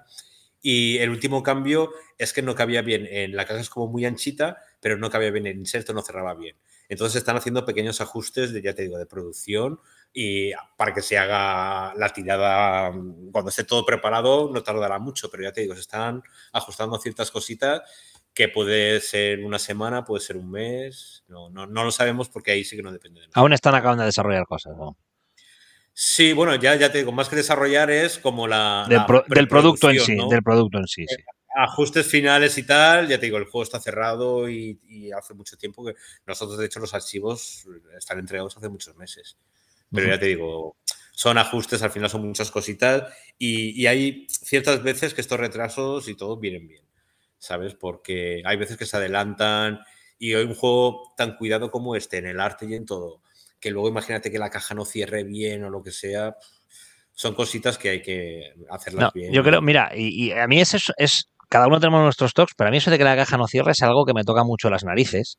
De hecho, hay algunos insertos que venden por ahí que para meter todos los, sobre todo los de Felder, que te elevan como un par de centímetros o tres la caja, que adrede no cierra, y creo que ni me los planteo solo por el mero hecho de, que me da mucha rabia, porque al final el espacio es el espacio y tiene que caber ahí. eso es un desastre, sí, a mí, tampoco me gusta nada. A mí me da, mucha rabia eso. Entonces, pues eso, a veces vale la pena dedicarle un ratito más. De hecho, mira, una de las cosas que nos fijamos es eh, ya no solo eso, que tú incrementas y no cierras la tapa, ¿no? Pero lo que, una cosa que también que intentamos es cuando tú cierras la, la caja, ¿vale? Que la parte, eh, como una de las partes de la caja, no encaje directamente en la otra, se quede como más subida. No sé si me explico bien, ¿sabes? Que cuando tú cierras la caja, ¿vale? La pones, eh, dijéramos, en horizontal, pero sigues viendo una parte de la trasera, ¿vale? Porque no, no baja hasta abajo la, la, parte delantera, dijéramos. De hecho, cuando hicimos Nil de Luxor, que lo hicimos en Panda, que para nosotros es una imprenta muy buena y en, China una de las mejores, eh, todos sus juegos nunca llegan hasta abajo, la parte delantera de la caja, ¿sabes? No llegan. Y nosotros, y fíjate que es de las mejores imprentas, y nosotros venga a ver juegos de ellos, y, y, nadie le da toque un poquito. ¿Nadie, ¿nadie le dice esto? ¿Nadie se lo, dice, ¿nadie se lo dice, coño? y, no se nota mucho, es que no sé si me he explicado bien y que nos está escuchando. Sí, sí que se nota, sí, se ve el culito. si, tú lo tienes apoyado el juego en una mesa, de hecho, este no está del todo. ¿Ves que hay. Mira, bueno, es que claro, no lo estáis viendo. Es que le estoy enseñando la caja del Nile pues ese poquito no, lo conseguimos que fuera a ras. Y, fíjate que lo detectamos y, estaba como más exagerado, que, lo, que casi está a ras. Y decía, no, es que esto es así, y encima la caja es como muy gordita y es más difícil. Y, mira que hicimos pruebas y tal, y lo dejamos lo, mejor que se podía, por decirlo de alguna manera, pero, eh, pero es complicado, ya te digo a veces. Esos, esos.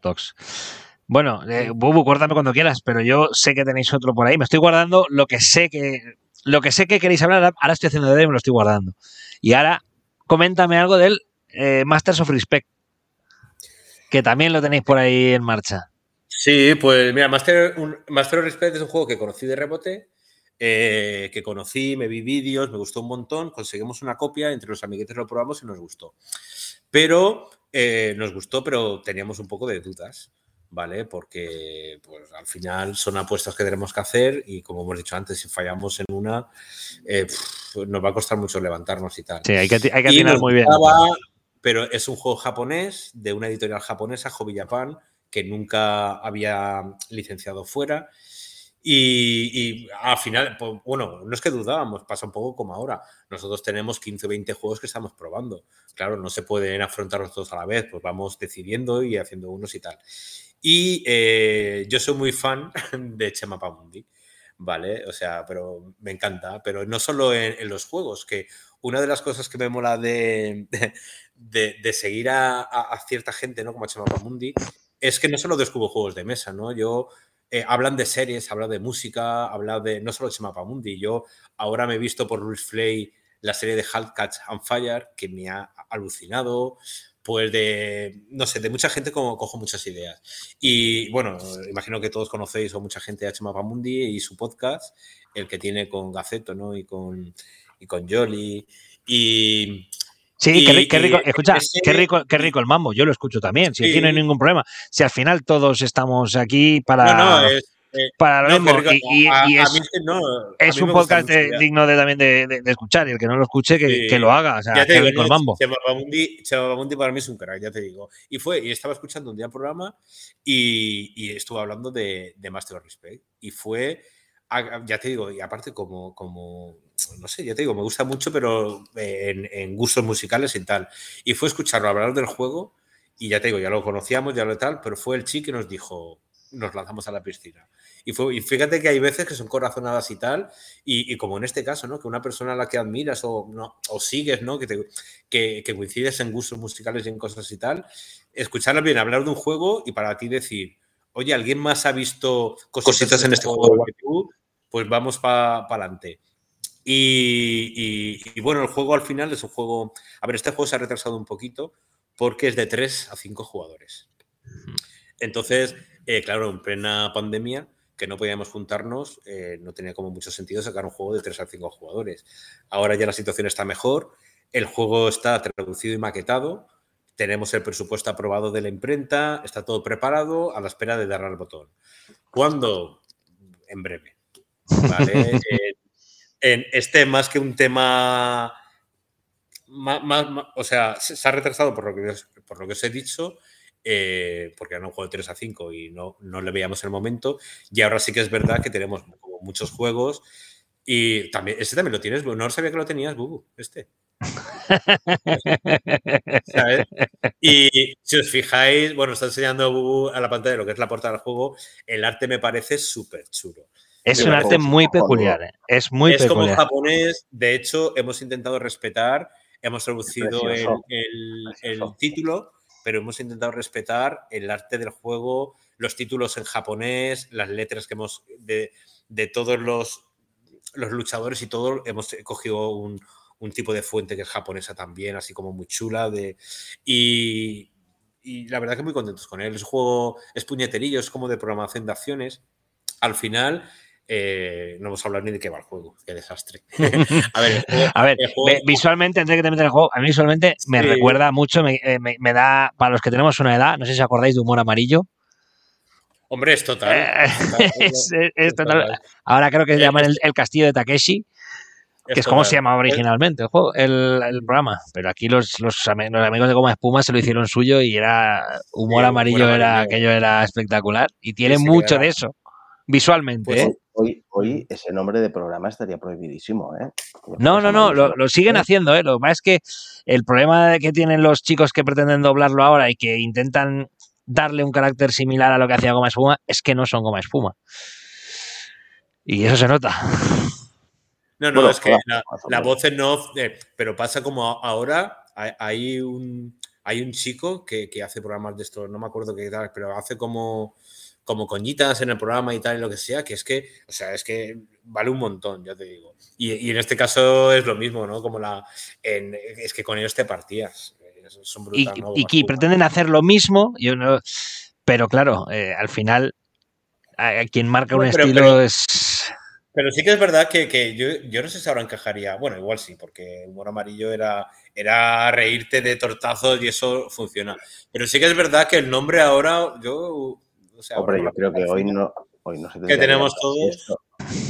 el- de la alguna manera, lo que han hecho, más que eso, lo que han hecho es recuperar el, ti- el- el nombre original, que era el Castillo de Takeshi.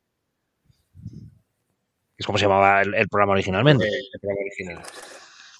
Y, y, bueno, bueno, al final, eh, maestros del respeto, que es como lo hemos traducido, eh, al final son estudiantes de un dojo de karate, de artes marciales, y nosotros empezamos con unos estudiantes básicos y hay ciertos recursos en el juego, pues que es saque, que es respeto, que es oro también. Y El que tenemos que, es que Sí, no, eh, es- eh, no, no, claro, van a tope. Y lo que tenemos que hacer eh, con esos estudiantes iniciales es mejorarlos, ¿no? Pues que aprendan nuevas técnicas y hacerlos más fuertes y contratar nuevos alumnos cada vez más poderosos y tal. Al final de cada ronda cogemos a, ya te digo, es programación de, acciones que tú cada estudiante lo mandas a hacer una cosa por recursos o lo que sea. Y luego al final de cada ronda hay como un campeonato que es una ronda muy, es muy rápida, pero tú coges como al luchador que has elegido y entonces pues quien tiene más poder pues gana como el premio de la ronda y tal. Y ya te digo, pero tiene un poquito de bluff allí, ¿no? De, de, pues eso, de comer la oreja también, de... Y son como partidas muy rápidas, de hecho, una de las cositas que decía Chimapamundi es que a él se fueron un fin de semana de estos de jugones. Y creo recordar, ¿eh? no sé si es exactamente así porque hace mucho tiempo. Sí, sí, yo estaba, yo estaba. es que, claro, y pues mira, pues entonces me lo pasa. Y, y, se ve que pusieron en el juego lo que sea y al principio como que no encajó mucho, ¿no? No, está, no, encajó mucho. Y a la segunda o tercera partida fue cuando hizo un poquito de clic y le vieron y se ve que fue como el juego del fin de semana. Bueno, ahora lo contarás tú mejor, Bubu, seguro. Y ya te digo, así la, contaba, la jugaron mal, ¿sabes? Y fue como, esto no pero sí, sí, la gente. De hecho, si no me equivoco, Chemapamundi, Murdoch tienen una copia parada en la aduana de Japón. y, ya te digo, pues fíjate que al final las decisiones pueden ser por muchas cosas y en esta por. Y, ya te digo, en, este caso el juego, eh, bueno, lo que estaba diciendo, está a puntito de imprimir, pero eh, nosotros, a ver, al final somos una editorial pequeña y, con el dinero limitado. Te quiero decir, tiene que entrar dinero para que salga. Tenemos muchos proyectos y tenemos un objetivo por delante del Master of Respect que se llama Iron Hell. Y, y, es un proyecto que se ha retrasado por ciertos motivos, luego si queréis hablamos un poquito y tal. Y es nuestro objetivo prioritario. Y, eso, mano, eso, vamos, vamos, vamos. Y, y, entonces está Iron Hell y Go Biblion, que son dos juegos que tienen que salir antes. Y entonces nuestro, estamos centrados eh, trabajando en esos dos juegos, en Goblin y en Hell. Y conforme se manden a imprimir, se pondrá a la cola Master of Respect, será el siguiente. Yo, como sé que todo el mundo lo primero que te pregunta es por Iron Helm, lo estaba dejando un poco más hacia el final. El último que te quiero preguntar no será no es el Iron Helm, eh, pero bueno, eh, ya has dicho es efectivamente Iron Helm y Goblivion. Goblivion yo creo que es un juego más, conocido, por, mi parte yo lo conozco porque aquí el amigo Bubu también me lo enseñó. Es, un juego, eh, digamos, es como una especie de, mejora del... De mejora como, como upgrade, ¿no? La traducción de upgrade que sería de, un viernes, es decir, es jugar, es jugar un viernes con otra temática y, con, y añadiéndole alguna capa más de complejidad sobre todo para los que nos ha gustado toda la vida la fantasía medieval, pues este tiene todas las coñas de, la fantasía medieval añadidas a una buena mecánica que creo que funciona mucho, que es como un viernes, como la del viernes. Sí, sí, a mí me encanta viernes y cuando conocí este juego, pues, vamos, a mí me encantó. De hecho, pues he jugado bastante más que viernes y todo. Para mí tiene un puntito... Viernes es un juego muy chulo, ¿eh? que, que a mí me encanta también. Pero este tiene como un puntito muy fresco y fíjate que tiene una base comparten muchísimas cosas. No, sabemos eh, lo que se basó y tal, pero comparten muchas cosas, pero tienen unos giritos eh, muy chulos el juego. Y la verdad es un juego que en solitario es de 1 a 2, pero en solitario es brutal, la verdad. Yo creo este juego a 2 a se puede jugar. ¿El, qué, perdona? Para mí es básicamente solitario el juego, ¿no? Eh, a ver, para mí Go Biblion funciona mejor en solitario, aunque a dos se puede jugar bien, y Dino Biblion, que es otro que sacó la misma editorial, funciona mejor a dos que en solitario, para mí. Y, pero ya te digo, este yo como lo juego más, de hecho nosotros eh, se puede jugar a dos perfectamente, pero está un poco, nuestra idea era para continuar el catálogo en solitario. ¿Vale? Es un juego que sabemos que mucha gente, eh, de hecho, eh, Fantastic Javi creo que es, ¿no? En esto de Bullet que hemos comentado, de los viernes, los viernes de calvo de esto, ahí llevan un montón de tiempo haciendo retos con el juego de viernes y hay mucha gente que le gusta ese tipo de juegos y pensamos que, este va a encajar súper bien. Eh, em, tiene el arte un poquito especial también, como has dicho tú, Pepe, un poco así gamberro. A mí, a mí me, me, lo enseñó Bubu, porque Bubu lo tiene desde hace mucho tiempo, y me lo enseñó además cuando yo estaba en época de jugar bastante al viernes, que ahora lo tengo bastante más parado y le añadía dos cosas, ¿no? Le añadía una, un par más de capas de complejidad, porque al final cada carta pues tenías la opción de hacer algunas cosas más y tenías... Era un puzzle ligeramente más complejo. Y luego tenía ese puntito más gamberro como podría tener, por ejemplo, el, el Dungeon Lords, trasladado a, un juego de, la envergadura de un viernes. Es decir, pues eso, contenido y a la vez con, un pool de bastante chulo.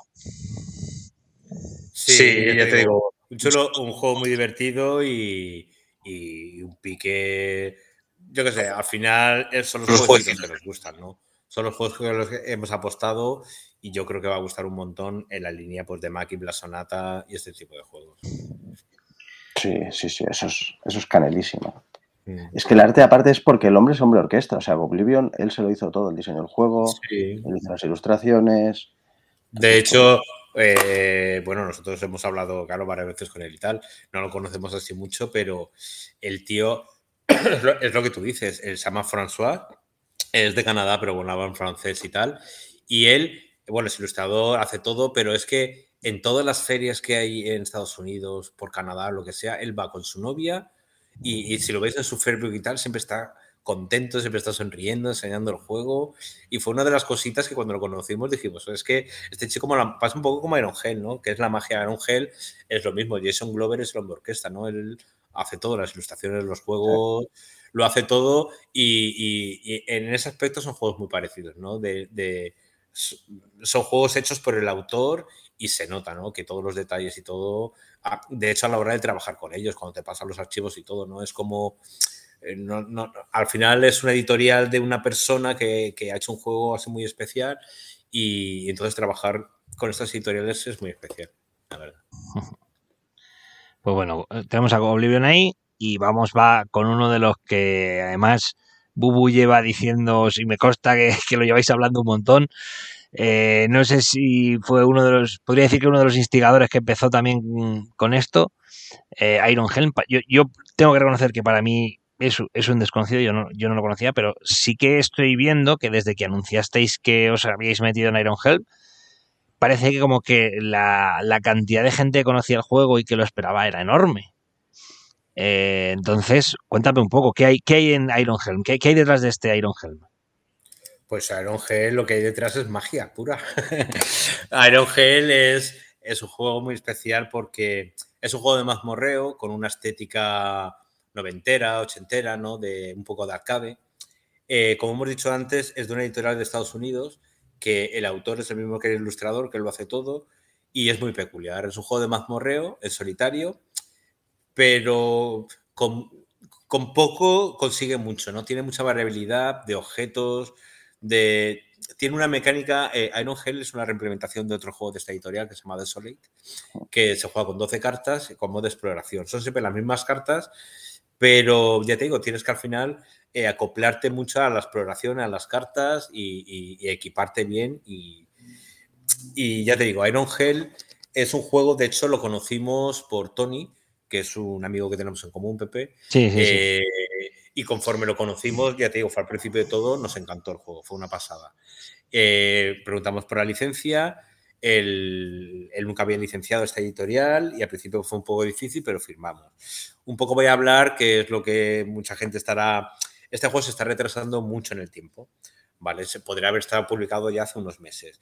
¿Por qué todavía no ha salido Iron Hell, no? Ni, ni todo. A ver, Iron Hell... Eh, es un juego muy grande. Es un juego muy grande en cuanto que el autor no, no deja de sacar contenido.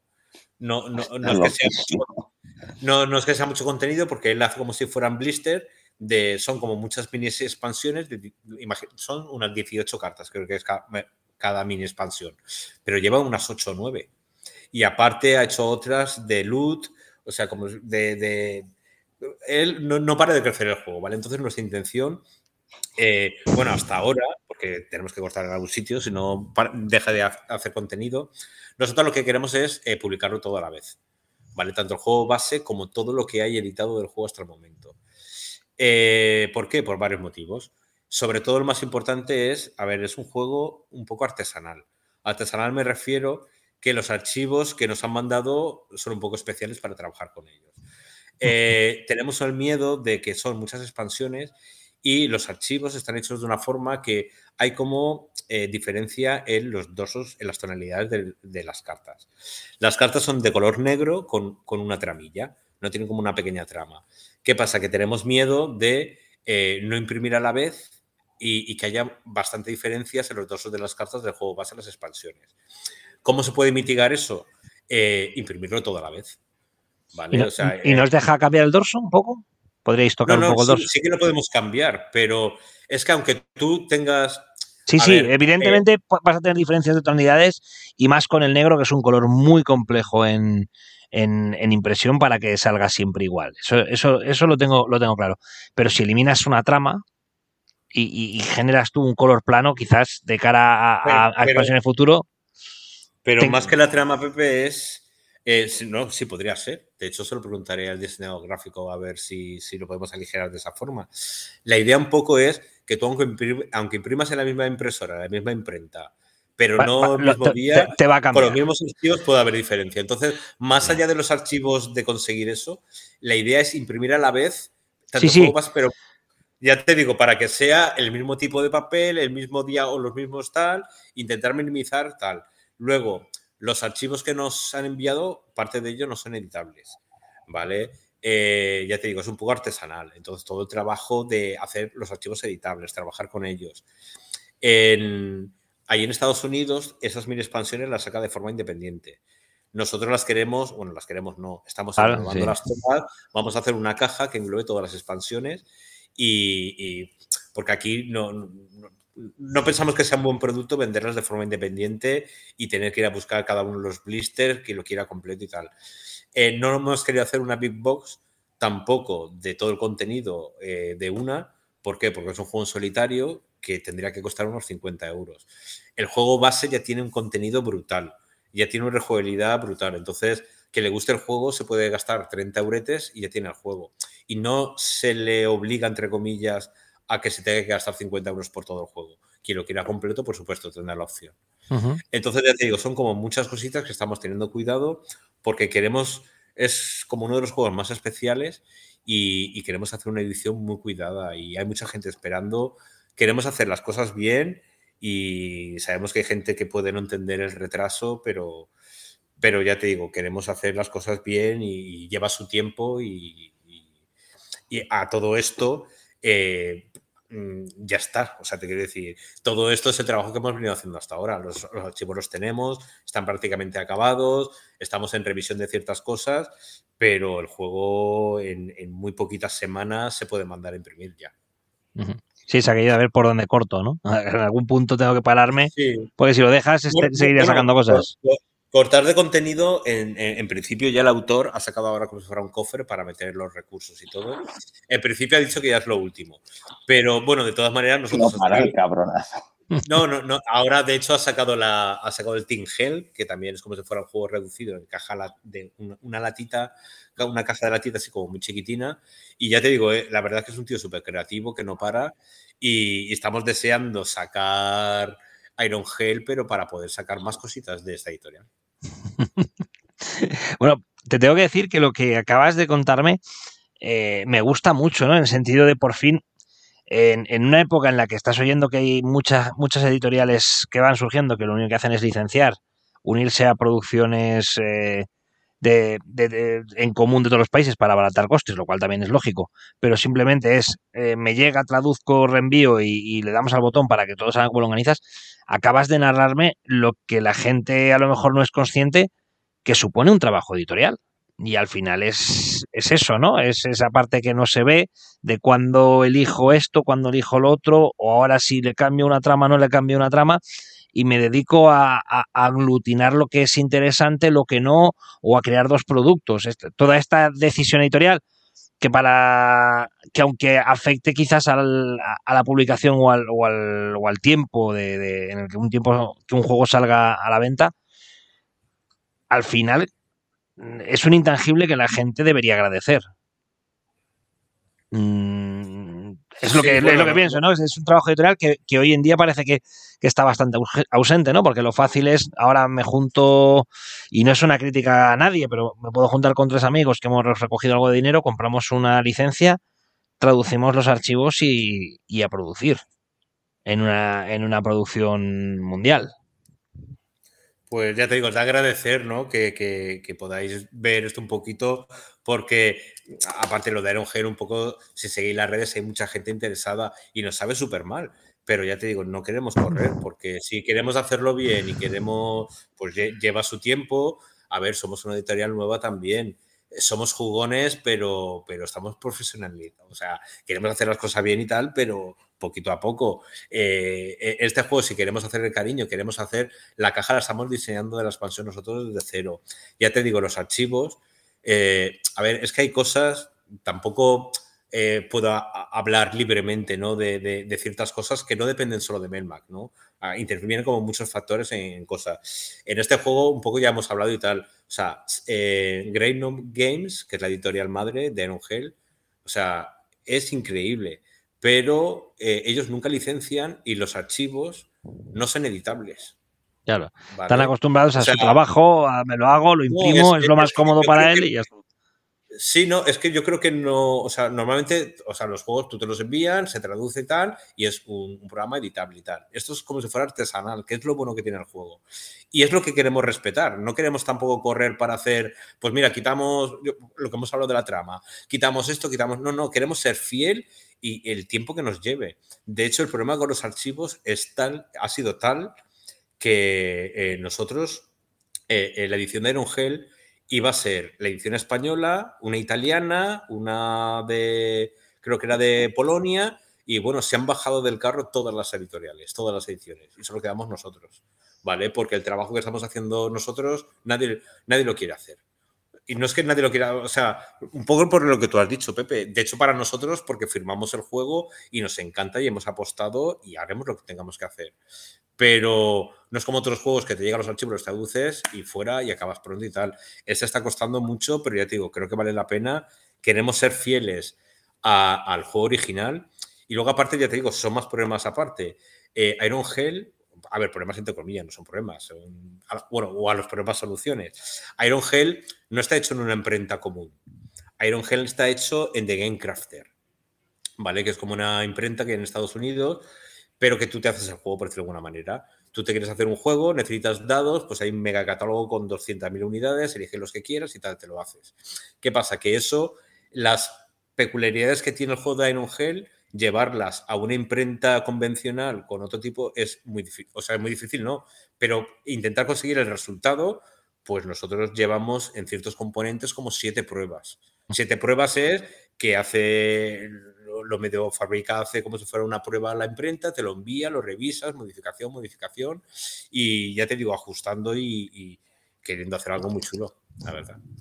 yo, creo que o sea, vais a vender otro que este. O sea, machos que también lo no, pero, todo, ¿sabes? De hecho, mira, este juego fue de los primeros que anunciamos, ¿vale? Y este juego nosotros íbamos a hacer eh, eh, ya te digo que nos íbamos a juntar con otras editoriales y pensábamos hacer 750, una cosa así. Normalmente se hacen de mil como mínimo, pero nos dejaban hacer menos. Era un juego tan especial que decíamos, ¿esto gustará? no sé, ¿sabes? Pero hay tanta gente pues preguntando y tal que por supuesto vamos a hacer una tirada más grande para que pues que no se quede nadie sin el juego vamos, porque pensamos que vale la pena. Entonces, ya te digo, un poco este tiempo, pues queremos hacer una tirada. Eh, a ver, nosotros, yo, a mí me gusta hablar un poco, pero para, que la gente un poco también se ponga en nuestra piel. A nosotros nos encantaría hacer, imagínate, 2000 Iron Hell. Nos encantaría. ¿Por qué? Primero, porque sabemos que no se acabará si el juego funciona, porque de hacer 2000 a hacer 1000 el precio también mejora bastante. También mejora, pero, pero claro, nosotros, eh, si hacemos 2000 de Iron Hell, pues eso es hacer esos mil, igual tenemos que retrasar luego más pero otros dos o tres meses. Te quiero decir que al final nosotros tenemos que encajar un poquito todas las cosas y, intentaremos hacer las máximas posibles, pero con Bullet, por ejemplo, mira, sabiendo que ha funcionado, ojalá hubiéramos hecho 3.000 unidades y, ahora hubiera stock. Ahora que el juego está gustando, ya te digo, se empieza a hablar del juego ahora que, que, casi no hay. pero ya te digo, al final no, podemos hacer tiras tampoco muy grandes. Si el juego funciona, nosotros siempre apostaremos por él, que como ahora que ha llegado Black Sonata. Y, hay en algunos, un Tamet, por ejemplo, eh, vamos a hacer 1500. Y es un juego más grandecito también. Y es arriesgado, o sea, para nosotros, o sea, que, la gente puede pensar, pero en 1500, si el juego funciona, pues igual se pueden vender bien. Pero si, ¿Y si, no funciona, y si no funciona. pasa la primera semana de un TAME, se venden los 200 o 300 iniciales y se te quedan 1200 parados. O sea, ya te digo que, que hay a veces que si te dejan hacer mil, pues para nosotros, oye, ese riesgo, ya te digo, eh, no solo el riesgo, sino tenemos que encajar pues el dinero, ¿no? Saber moverlo y tal, y, tenemos que hacer ahí encaje de bolillos un poco para ajustarlo todo. Y... Pero bueno, de Iron sabiendo que va a gustar, pues haremos unos poquitos más, esperando que guste. Bubu está, muy, está muy dentro de, de Iron Helm. El... Desolate ya me pareció excelente, ¿eh? pero excelente. Yo, empecé por ahí gracias a Bilbo y lo pillé de Gamecrafter, que el primero Desolate me salió muy bien porque es una cosita muy pequeñita, es la misma base.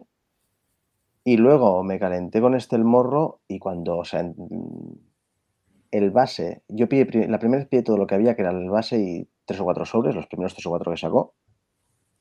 Cuando llegó a España me soplaron 30 pavos de aduanas. Ya, es que yo ahora con el Helm, sí un poquito, y nosotros que compramos muchos juegos de importación, no los que somos jugones y nos gusta y tal, es que se ha hecho prohibitivo. O sea, a no ser que una editorial o eso, pues ahora pues podamos sacar un juego, yo ya te digo, el Team Helm este que ha sacado es un juego, o sea, me dijeron en aduanas, eh, no sé si en 14 euros, le digo, pero si es que me ha costado más que el juego. Hmm. ¿Sabes? Le digo, pero digo, ¿cómo puede ser? Y le digo, pero digo, en base a que se pagan esos 14 euros, le digo, porque, digo, si es que el juego vale menos, digo, no puede ser un porcentaje del producto porque me dice, no, eso se pone un mínimo en base a, o sea, no hay, hay como un mínimo que son 11 euros o 12 y tal, y en base a lo grande que sea el paquete o lo que... O, lo que sería estime el, el, que pone el precio. Se está, no, no, se está haciendo prohibitivo, eh, la verdad. Y, Pero vamos.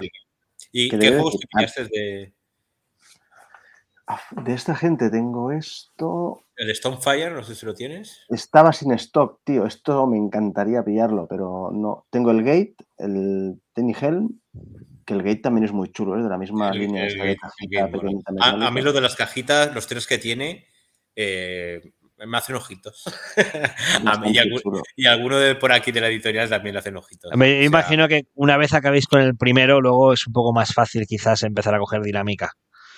Sí, no, ya te digo. A ver, nuestro objetivo, aparte, es que eh, de hecho no estamos buscando ni licencias nuevas. o sea, tenemos unos objetivos muy marcados, que son Iron Hell, que son O sea, tenemos todos estos jueguecitos de los que hemos hablado, que es nuestro objetivo para este 2022. De hecho, bueno, no hemos hablado, pero está el lo estoy dejando, lo estoy dejando para el último.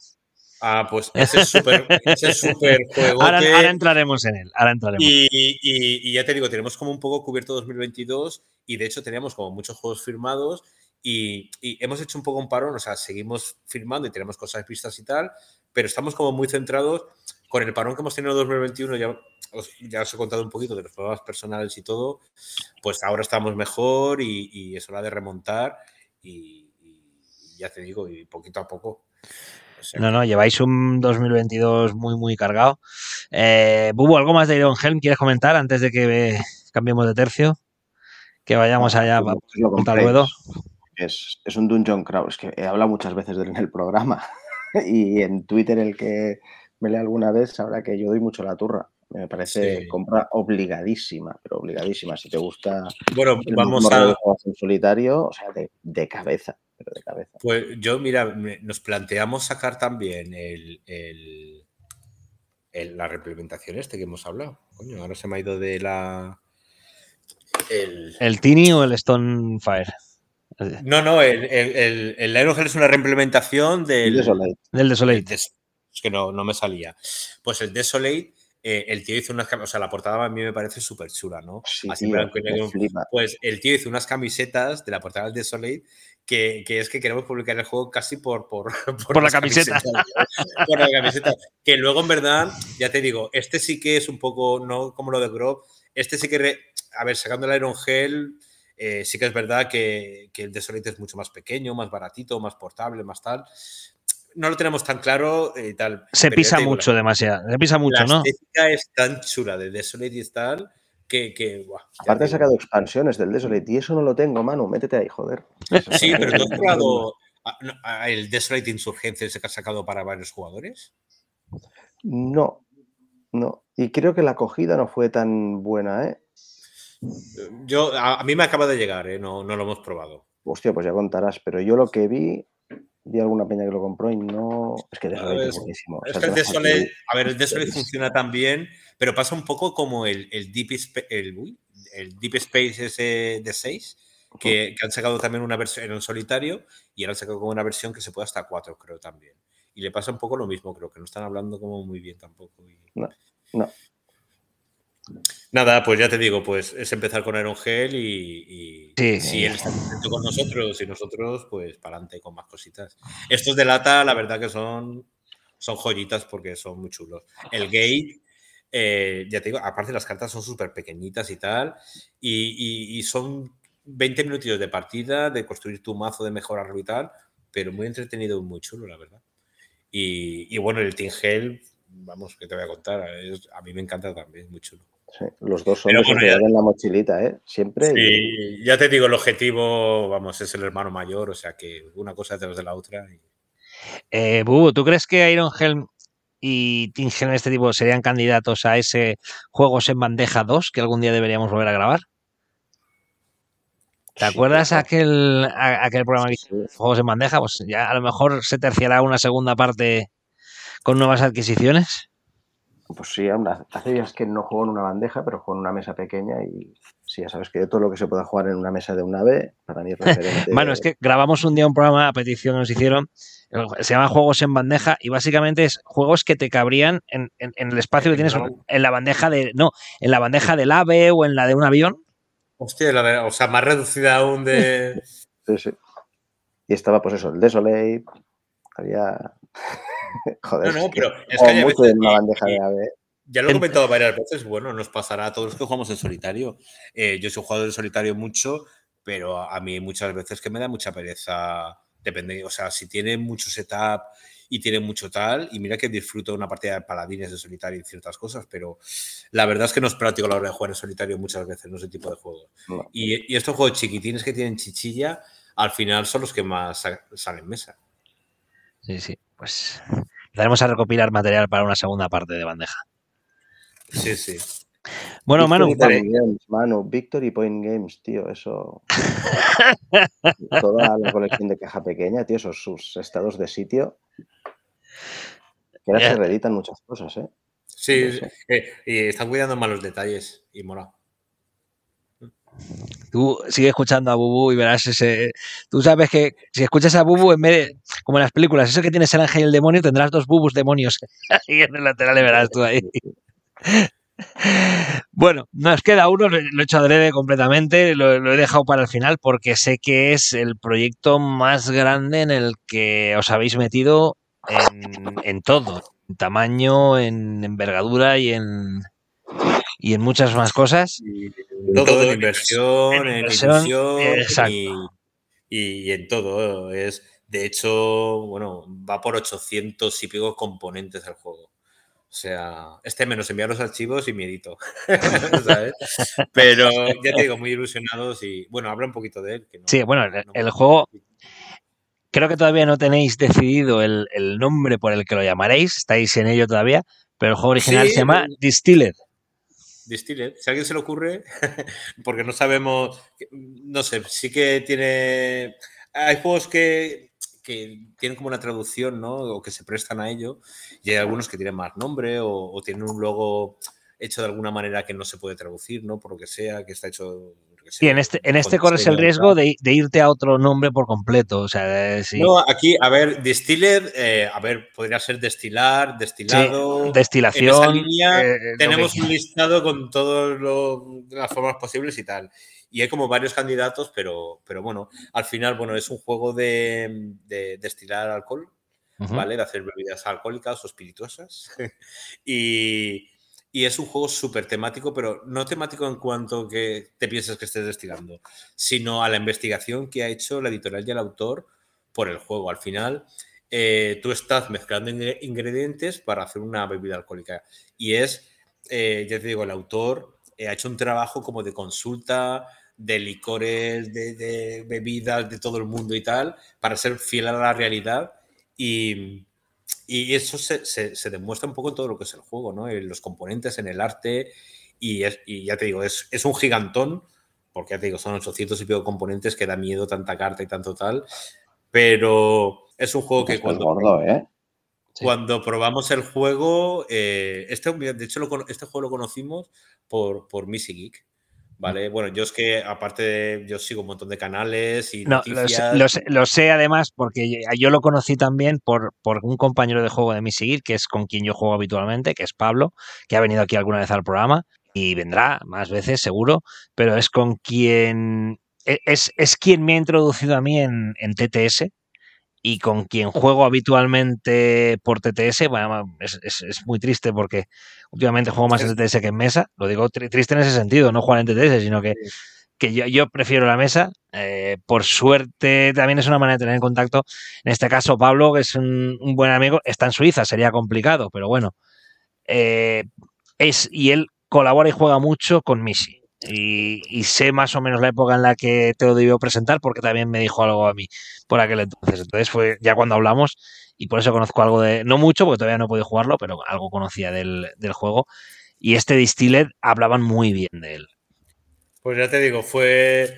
eh, pues ya te digo, nosotros al final seguimos muchos canales, ¿no? Por afición y eso. Y, y- y lo escuchamos que lo había probado y, y- y lo típico, lo probamos en tabletop y vamos, nos encantó. Le- eso que juegas un juego y, y- y le ves como una cosilla y un gustillo y, y fue terminar la partida y preguntar por la licencia.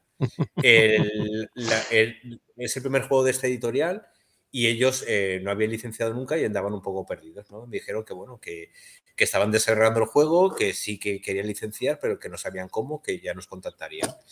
Y ahí se quedó la cosa, ¿no? Nosotros, vaya, Eh, pues nada, aquí esperando y tal.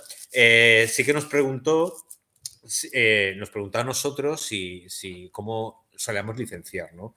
Justo a nosotros, imagínate, nosotros somos nuevos y somos los, los últimos, ¿no? De, pero bueno, le contamos un poquito nuestra experiencia de, de algunos casos que habíamos tenido y nosotros trabajamos con un agente de licencias que es una figura que igual no conoce mucha gente, pero es una figura que se está haciendo más común ahora, eh, más últimamente, que la que se encarga es de poner en contacto a las editoriales a la hora de licenciar.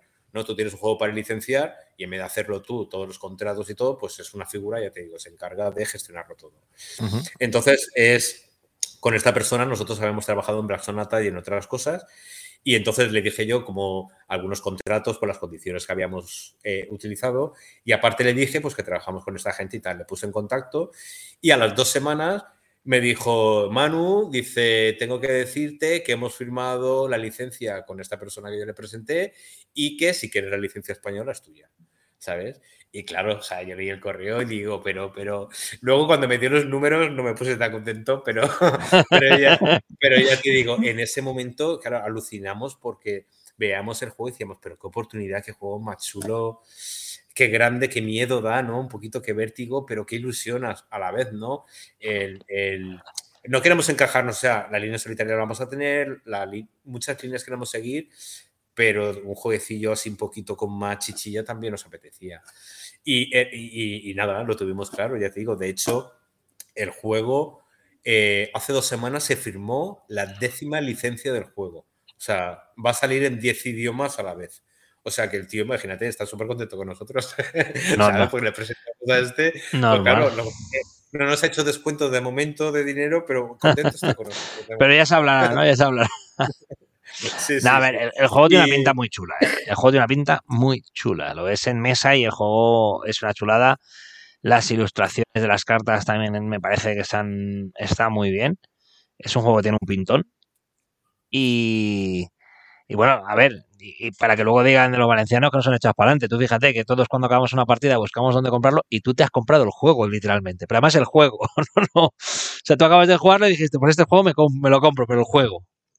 Sí, sí, no, ya te digo, me gustó un montón. Son de esos de eh, a, muchas dudas porque al final es un producto y es una apuesta y tal.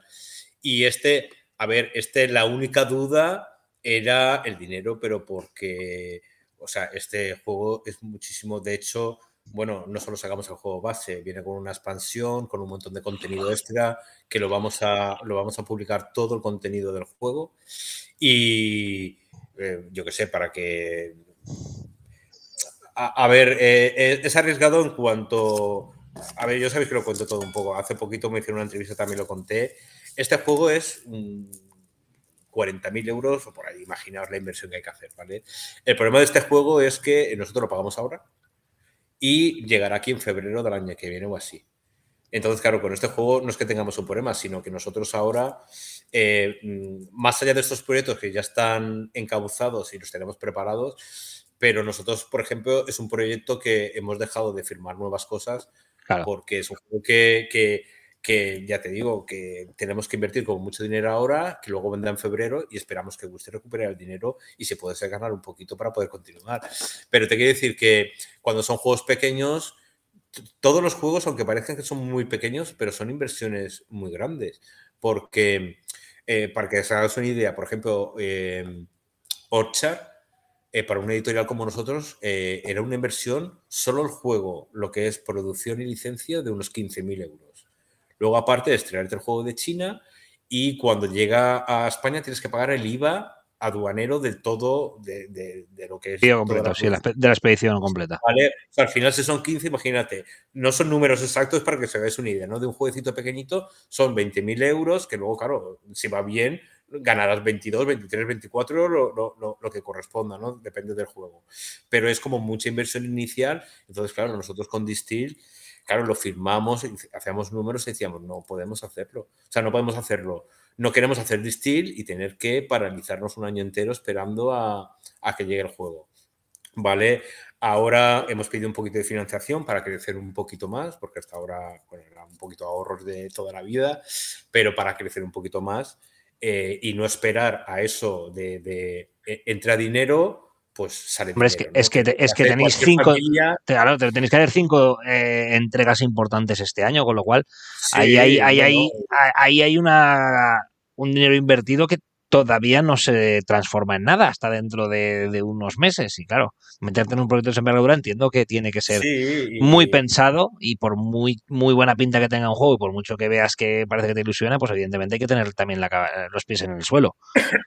No, no, por supuesto. De hecho, bueno, yo siempre lo digo porque es un juego que me gusta mucho y recomiendo.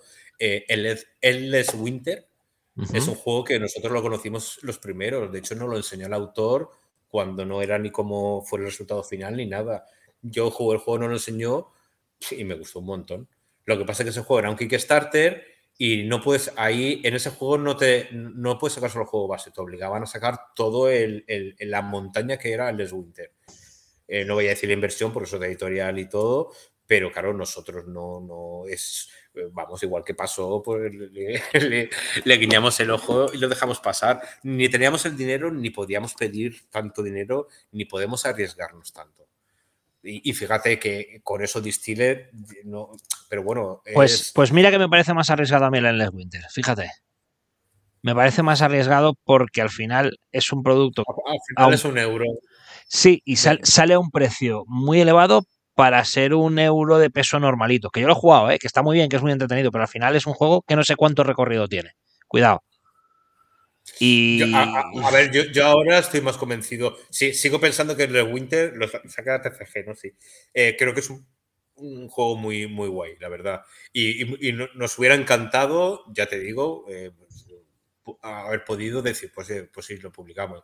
Pero ya te digo, son cosas, también tenemos que saber dónde estamos. Y ya te digo, todo esto viene un poquito para, yo, a ver, eh, estábamos hablando de Distill y, y, ya te digo, es un poquito el vértigo que nos generaba. Que, que, eso no quiere decir que sea miedo, al revés, es, hace como más ilusión si cabe, porque es el pasito natural que queremos dar como editorial también, ¿no? Está muy bien sacar jueguitos pequeños que gusten y tal, pero oye, de vez en cuando, si pasan por nuestras manos de jugones o por nuestros, nuestras mesas, pasa un juego así un poquito más grande, pero que jugamos y nos alucina, pues, pues, pues, pues oye, yo creo que apostar por él y, es de lo, de lo más emocionante que nos, que nos va a pasar y ya te digo, estamos de, este mes, de hecho, la semana que viene nos envían los archivos y estamos deseando ya... Mm, Echarle un ojo y meterle mano. Sí, de hecho hay contenido, se, eh, se desbloqueó tanto en la campaña que contenido que no hemos visto. Porque de hecho había cosas que hicieron los fans también. Es que, bueno, si veis la campaña, ya te digo, fue, de hecho fue más de medio millón de euros la campaña. ¿Lo vais a traer completo? completo. Todo, todo. O sea, este sí que todo lo de Kickstarter va a salir en retail. ¿Vale? Nos dejaron, ya te digo, no como un Tamed que había ciertos exclusivos y tal. En este, al final ha costado un poquito, pero eh, la edición que va a estar en tienda va a ser exactamente todo lo que se desbloqueó de Kickstarter, que es una pasada porque ya te digo, el juego es brutal. O sea, todo lo que se. Aparte, es un contenido chulo que se ha desbloqueado. Al final son como ciertas regiones, son bebidas típicas, son como pequeños giritos, son como. A mí me recuerda ciertas cositas como juegos. Hoy, no estoy con los nombres para nada. De, pues estamos finos los dos. Sí, no, no, somos de. aparte es algo que, que, me encanta. Este de pinturas que tiene como mini expansiones que es de Debir. El fresco. El, fresco, exacto, que, son como mini expansiones que todas encajan, que pones unas y tal. Todo, todo aporta como un poquito giritos al juego. Y, ya te digo, quien, quien pueda ver alguna imagen, pensamos que es espectacular y, ya te digo, pues, pues, pues, a tope con él. O sea, cuando nos llega, pues afrontarlo con mucha fuerza. Y, y de verdad que es un juego que nos ha gustado mucho y, pero cuenta, cuenta, un poco, a ver, e, es, es un juego, ya has dicho, de, crear bebidas espirituosas. Eh, para que eh, pueda ver un poco, tienes tu tablero de producción, hay un mercado central de cartas, eh, porque bueno, es... a ver, es un juego de cartas principalmente y económico como si fuera de, de, gestión de mano, dijéramos. Hay un mercado, al final tienes que hacer como bebidas, eso, como fueran alcohólicas. Es que en, en América y en Sudamérica llaman como. Hay un término que es bebidas espirituosas que aquí no se utiliza. Aquí, pero sí, ¿eh? aquí sí, porque el reglamento es de, bebidas espirituosas. Lo que pasa es que aquí le llamamos de otra manera, pero eh, la legislación, si no me equivoco, es el reglamento de bebidas espirituosas. Exacto, no, o sea, está bien dicho, pero no, no es como muy común utilizarlo. Pero bueno, al final estamos haciendo como, como bebidas, entonces cada uno tenemos un tablero individual que es como si fuera nuestra empresa, dijéramos. Entonces tenemos una zona donde, claro, para hacer, imagínate, el whisky necesitamos agua, necesitamos ingrediente, necesitamos un envase, dependiendo del tipo de bebida, necesitas un tipo de envase, pues unos necesitas barricas, otros envases de cristal. Luego también tienes una zona de, de almacenar tu mercancía. Si tú, haces whisky y lo vendes enseguida, pues ganarás es dinero. Si tú te lo aguantas rondas, lo vas envejeciendo y cada vez pues ganarás más dinero por, ese producto, ¿no? Ya te digo, el mercado al final eh, son mercados de productos especiales, de, materias primas para hacer las diferentes bebidas, de un mercado de, de los envases y ya te digo, es gestionar tiene un toquecito que a nosotros nos gustó mucho porque tú vas preparando los ingredientes. Eh, pero cuando vas a hacer la bebida alcohólica tiene un rollito de push ¿vale? Tú coges los ingredientes que has seleccionado, pero descartas algunos. Eso eh, temáticamente lo que quiere representar un poquito es que cuando tú haces bebidas siempre hay un porcentaje que se, se desperdicia, por decirlo de alguna manera, ¿vale? Entonces tienes que prepararte como muy bien el macito para a la hora de descartar intentar que te fastidie menos lo que es el producto que vas a hacer. Y ya te digo, la fase del mercado es muy chula porque es bastante competitiva, aunque bueno, al final está cada uno haciendo sus cosas, pero sí que hay mucha competitividad, ¿no? Por los, por los recursos, porque está todo como muy ajustado. Y ya te digo, es un juego súper temático, o sea, súper temático. Eh, está como muy bien hilado todas las ideas y, y, las ilustraciones.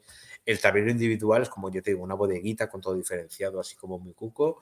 Y no sé si me he dejado algo, ya te digo, tiene el mercado, gestión de mano, bueno, en un set collection, lo típico, el, el trocito este de Luck que os he comentado. Y, nada, el, el, principio del juego era de 1 a 4 jugadores. El modo solitario es muy bueno, por cierto. Yo he jugado bastante, me gusta bastante y aprieta mucho. El juego era de 1 a 4 jugadores, pero se desbloqueó un quinto jugador en la campaña Kickstarter que vendrá incluido en el juego. Y que y que nosotros jugamos una vez en TTS para probarlo, para ver si era un añadido, no lo típico de, bueno, pone 5, pero... Y la verdad que... No hay quien lo sufra, ¿no? Que, no hay que es rápido, no es esto de que juegas y hasta que te llega el turno te mueres. O sea, funcionaba bien a 5, no, no, no, es un número seguro, ¿vale? Pero yo creo que 3 o 4 será lo mejor de este juego, aparte del solitario. Pero ya te digo, es también, las partidas no son ser de a ver cuánto pone la BGG, yo creo que serán de 120 minutos. O... Sí, bueno, pone de 30 a 120. De 30 a 120, yo creo que Dos horitas en las primeras partidas y. Y, y Vesta 3. Sí, yo, 3 o 4. Bueno, estos juegos suelen ser más o menos. Es su número, ¿no?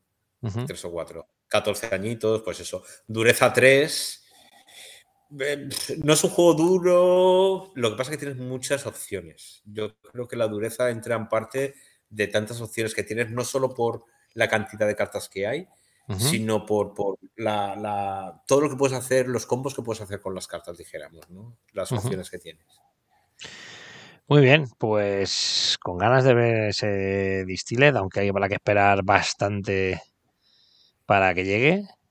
Y, y, luego otra cosa que nos gustaba, perdón que te corte, Pepe. Sí, sí, sí. quiero decir, nosotros, por ejemplo, queremos hacer juego propio, pero de hecho estamos buscando lluvia de ideas. ¿A alguien se le ocurre? Ah, no sé a quién escuché una vez, eh, creo que fue en el Ringo Legacy también, o lo que sea, que uno decía a un oyente, pues hacer un juego de una temática de una discoteca. Y yo pensé, dije, joder, pues mola. o sea, te quiero decir, eh, yo, a mí me gustan mucho las granjitas, todas esas cosas y tal, pero yo quiero temáticas mm, guays. O sea, con guays no, me, no, no, quiero decir que sean ofensivas, lo típico, que sean racistas, ni cosas de esas y tal, pero un tema, un euro que sea de vampiros, que tengas que ir a morder cuellos y tal, así como oscuro todo, no sé, como temáticas un poco ¿sabes? Así llamativa. Sí, sí, tú eres especialista en eso.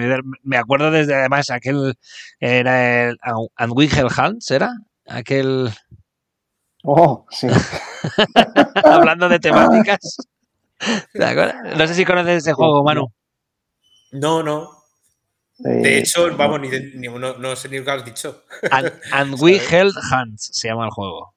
Ah, no, no, no, ni no sé cuál es tampoco un juego abstracto, eso de como en un tablero circular con casillas que vas moviéndote para adelante y para atrás, ocupar espacios el uno y el otro para acabar conectados y eso y salir siendo como pareja. Es un juego de desarrollar las personalidades, cada uno de los, eh, o sea, cada uno la propia para llegar a encajar como pareja con, con, el otro jugador con el que estás jugando. o sea, si quieres temáticas. Exacto, ¿eh? es una cosa Podría ir de pues, cualquier otra cosa. Ya te digo, este Distilled, a ver, no es una tema, no inventa nada nuevo, no hay muchos juegos de hacer cervezas y cosas y tal, pero ya te digo, para nosotros era un tema como muy original, de hecho en la forma que está tratado, ¿no? El, el, tema. el aspecto es chulísimo, las cartas, o sea, sí, de, hecho lo, lo, peor para mí es la portada. Sí, no le hace mucha justicia luego al juego. no le hace la portada a la chica de la portada. Porque luego lo que son los, no sé cómo se llaman los aparatos estos de... de, Salambiques. ¿Sabes? Pero, el, pero luego el, el, juego es precioso, pero las ilustraciones, todo súper cuidado. La portada para mí no... Pero ya te digo, al final, claro, no... no al 99% me encanta, ¿sabes? Y, y ya te digo, es una apuesta para nosotros la más grande, pero, pero estamos tranquilos con él porque todo lo bueno que le hemos visto en él pensamos que, que, a la comunidad juvenil lo, va a, ver o esperemos que lo vea y lo valore también. Pues creo que os hemos pegado un buen repaso a, todo lo que viene. Tenéis un año muy, muy, muy cargadito, mano. Muy cargadito. que no, si no falla nada, vais a estar entregando juegos continuamente, lo cual, pues, el mercado creo que va a estar encantadísimo porque la gran mayoría de lo que has nombrado está la gente esperándolo. Y bueno, lo primero, gracias por pasarte por aquí, ya sabes. Yo, yo, invito a Manu, más que a Melma, que invito a Manu que se venga. Es, me veo que se venga a hablar con nosotros, estoy encantadísimo.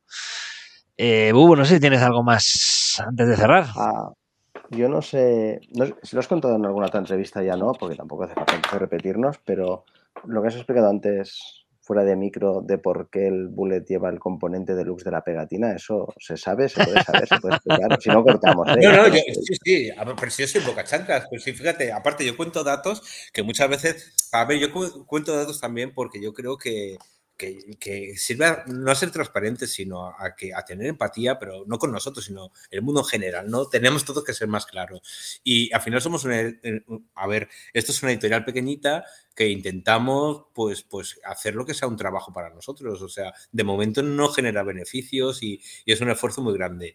En, en, Bullet, Bullet, que es lo que ha dicho Bubu, tuvimos un problema de retraso. O sea, el Kickstarter se tenía que entregar en marzo del 2021 y se entregó en diciembre, este diciembre, o sea, pues sus nueve meses de retraso y tal. Y nos pasó de todo, ¿vale? O sea, hay juegos que van más o menos rodados, te envían los archivos, eh, los archivos tú los pones en tu programa editable, se abren a la perfección sin nada raro, modificas el texto, mandas, lo mandas a la imprenta, ellos te mandan como los archivos preparados para con los cortes de troquel, todo va a rodar, ¿no? Pues en Bullet fue todo patas al revés, ¿no? En, en, Bullet, uno de los muchos problemas que tuvimos en la producción, que es uno que les estaba contando antes a ellos, eh, eh, los componentes eh, se hacía la edición de todas, o sea, todas las ediciones se hacían a la vez, ¿no? La española, la italiana, la china, todas a la vez. Entonces hay ciertos componentes que eran independientes del idioma, que son las balas de madera, las bolsas de tela y el inserto. Entonces eso se habló un poco todas las editoriales de hacer esa tirada común para que nos costara un poquito más barato, ¿no? Eh, entonces, nada, eso se hizo independiente del idioma, todas, eh, la edición inglesa se hizo y tal, y cuando llegó la española nos enviaron las fotos. en el inserto venían dos palabras impresas que era póster en closet, que es como incluye póster, ¿no? Traducido al español. Y es porque la campaña de Kickstarter, las primeras 72 horas, si vaqueabas el proyecto, si lo patrocinabas, eh, te regalaban un póster que venía enrolladito debajo del inserto. ¿Qué pasa? Que eso era solo para muy poca gente y nosotros la tirada era para sacarlo en tiendas, en retail. Claro, cuando vemos el inserto que pone eso, eh, eh, hablamos con la imprenta y decimos, vamos, esto no puede ser, era independiente del idioma, nadie nos había avisado, total, que no nos da ninguna solución ni nada. nosotros no estábamos conformes porque porque primero en casi ninguna copia hay póster, ¿no? sobre todo en las que se van a vender en tiendas. Tú imagínate tu juego y que ponga ahí, incluye póster, aunque sea en inglés, que tú lo traduces o lo que sea, y que no venga el póster por ningún lado. Incluso, aunque tu copia tenga que llevar póster, que vengan las palabras en inglés, ¿no? Cuando tú has traducido el juego y quieres que quede perfecto, ¿no? Y si quieres cuidar los detalles, pues es un, es un detalle que queremos cuidar también y hacerlo bien. Pues nada, le decimos que, que, que no lo queríamos, que queremos hacer el inserto de nuevo, ¿vale? Entonces, nos ponían pegas, que tal, que no sé qué, pero bueno, queríamos hacer el inserto. Cuando nos dan el presupuesto del inserto, ya nos hace de forma independiente, ya hacemos los nuestros solos. El presupuesto que nos dan creo que era seis o siete veces mayor del que nos dieron originalmente. O sea, totalmente abusivo.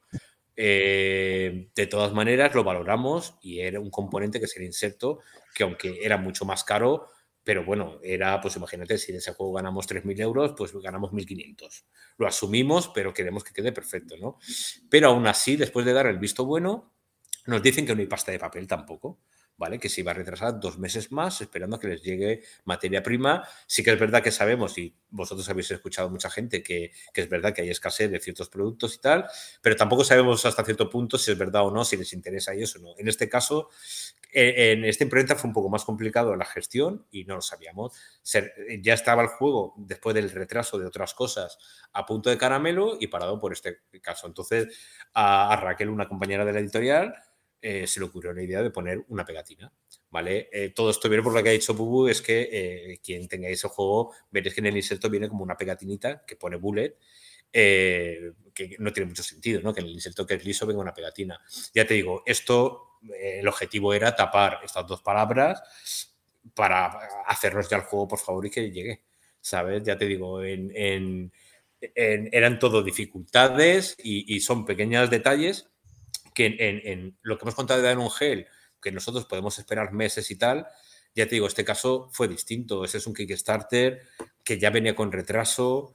Eh, de hecho, fíjate, yo un poco no alucinaba porque yo lo entiendo todo. Yo soy el primero que patrocino Kickstarter. Pero sí que eh, yo ahora sí que entiendo que tú cuando patrocinas un Kickstarter no es un juego cerrado. Es un juego que todavía se tiene que hacer y yo entiendo que tú compras un juego y, se pone que te lo entregan en marzo del 2021, tú lo quieres en esa fecha. Yo soy el primero que sigo esperando juegos de hace dos años y alucino, ¿sabes? Pero sí que es verdad que hay ciertas cosas que no dependen de, de, uno y se retrasan. Y ya te digo, en este caso fue un, cúmulo de cosas, eh, fue una solución para nosotros no la más acertada. La ideal hubiera sido cambiar el inserto total, que no queda mal, es una, al final es una pegatina que pone bullet de, el tono de la pegatina se cogió de la portada, de un tono de azul de la portada, se cogió pues el mismo tono de azul y se hizo la pegatinita y no queda mal y quien no lo sabe, fíjate, Bubu, había visto la pegatina pero dijo que no sé qué hace esto aquí. Ya te digo, pero son cositas y en este caso preferimos, por ejemplo, hacer esa solución en vez de esperar dos o tres meses porque eh, nuestra prioridad era que la gente tuviera el juego. De hecho, esto es como una anécdota, pero el juego tenía unos problemas muy importantes, porque ya te digo, esto es como una anécdota, pero eh, la, más la, más grave, por ejemplo, fue, en nosotros le enviamos los archivos traducidos a la imprenta china, ellos los prepara con el corte del troquel, nos envía los archivos para revisar y todos los troqueles movidos, desplazados y todas las losetas cortadas y las cartas. Todo. Pero es que no había forma, enviándole cómo tenía que ser, eh, ellos lo ajustaban. No sé, no había manera de ajustar, no sé, por la forma de trabajar, de los archivos originales si tenían algún tipo, también sabemos los, em, eh, todos conocemos un poco y hemos tenido problemas con los ordenadores, ah, con el mismo programa si no es la misma versión. Puede haber como muchas cosas, yo te digo, en ese juego costó todo mucho y, y fue un poquillo un infierno, ya te digo, pero muy contentos porque nosotros sí que es verdad a ver, en, tanto en la editorial como en, todas las cosas no se termina nunca de aprender. Nosotros sí que es verdad que nos confiamos en Bullet eh, porque pensábamos que la comunicación de estos retrasos eh, la estaba dando Level 99, que era quien organizó el Kickstarter. ¿Qué pasa? Que nos llegaron alguna queja de falta de comunicación del retraso de la edición en español. ¿Vale? Nosotros, fíjate que intentamos ser transparentes y todo, pero nos confiamos un poco. Entonces, cuando detectamos a los cuatro o cinco meses que había alguna queja en redes sociales pues, de la falta de información, entonces ya nosotros pasamos del 99 y eh, ya tenemos un listado de la gente que había patrocinado el proyecto Kickstarter. Lo que hacíamos era enviar un correo. Eh, intentando informar de estos retrasos, pues lo que os he comentado, enviamos una foto del troque movido, de los problemas que estábamos teniendo un poco para que, para que estuvieran tranquilos, que, estábamos trabajando en el juego y velando para que saliera lo mejor posible. Perfecto. Pues, Manu, esta noche he tirado la cuna de cartón, tío, que lo sepas. pero, pero tirará, bien, lejos. Ya te digo, pero hay cosas pero no, no, que me había mirado la pegatina y pensaba, digo, ¿por qué coño han puesto una puta pegatina aquí en medio, sabes? O sea, bueno, vale, yo qué sé. Pues, pues, Bubu, la pregunta del millón. Fue, no fue problema nuestro el de el que se equivocaran en el inserto. La pegatina fue un apaño que hicimos para desbloquear el asunto que era un infierno. ¿Te crees que nos pagaron la pegatina asumiendo su error? No, no, hombre, claro que no, te lo pagas tú y punto nada, ni un gesto, nada, ya te digo. Pero al final no, no, es, no las empresas en general, al final es, eh, son, somos personas, depende con quién te topes en cualquier ámbito de la vida. Hay cosas que van más rodadas, otras menos, cosas cuestan más y, y ya te digo, al final nosotros tenemos claro el objetivo que es intentar que salga todo bien. Eh, tenemos claro que Melmac funcionará o no porque los juegos gusten, más o menos se vendan para que podamos seguir sacando pero no por, por, malas prácticas, ni, o, si alguien, eh, o sea, nosotros si alguien nos escribe que le ha llegado mal un componente, vamos, para nosotros más importante eso que yo qué sé, que cualquier otra cosa. Ya te digo, tenemos como cosas muy marcadas que es la editorial funcionará o no, pero hay cosas que, que vamos a intentar o queremos hacerlas bien. Y es difícil ¿eh? a veces, ¿sabes? Porque, pero bueno, es como en todos los ámbitos. O sea, quien no está en su trabajo hay días que dice, ¿cómo puede ser esto tan sencillo y que esté costando tanto, por Dios? ¿Sabes? Pero bueno, hay que, hay que navegar, ¿no? Todo a surfear todas las olas, ¿no? Muy bien. Eh, nada, mm, lo dicho, Manu, muchas gracias por, pasarte por aquí. Eh, Bubu, Community Manager, Azal Comenta, despídenos. A ver. Eh, os voy a despedir, ya sabéis, Pepe y sus creaciones magníficas. Qué ganas tiene eh, siempre, cabrón. Ya sabéis, siempre respetando licencias de autor y estas cosas muy fuerte, Pepe. Eh, en troquelconnection.com, sino en Twitter. Eh, cada vez, cada vez menos desde, desde que te has independizado. Cada vez menos. Hoy he colgado una foto de la que estoy bastante orgulloso, tío. Para el spoiler secreto o poco secreto de, de que venía el bueno de mano. Y jugad al Wavelength en cooperativo. Así como El briconsejo. Compraos el bullet, si aún no lo tenéis, que es cojonudo, y jugad al Waveland en cooperativo. A dos funciona como un tiro. Buenas noches. Pues, Pues, acordaros de que tenemos grupo ¿eh? de. El, el LED no lo he probado. Esa es una de las cosas, una de las cosas malas de la editorial es, o sea, de haber montado la editorial, los que somos jugadores nosotros, es que hay muchas novedades que salen en castellano que las dejamos pasar. Y que no te apetece, porque juegas tanto por trabajo, no, que no te apetece luego Sí, jugar por, por no, placer. Y por- intentamos descubrir juegos nuevos, entonces sale tanta novedad también que a mí muchos juegos que me gustan y tal, pero claro, no. eh, yo el dinero que me compro casi es en juegos que no están editados en español para saber si me gustan para proponerlos para la editorial, claro. Mm.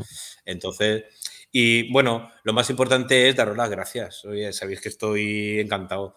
Tío, es revés. Yo, a mí me encantáis desde. De hecho, no sé si fue la primera entrevista que hice o la segunda, Pepe, con, nosotros juntos. Fue de las primeras. Bueno, ya te digo, Pepe, somos de la misma ciudad, nos conocimos y eso, y, y ya te digo, tenemos muchos gustos en común.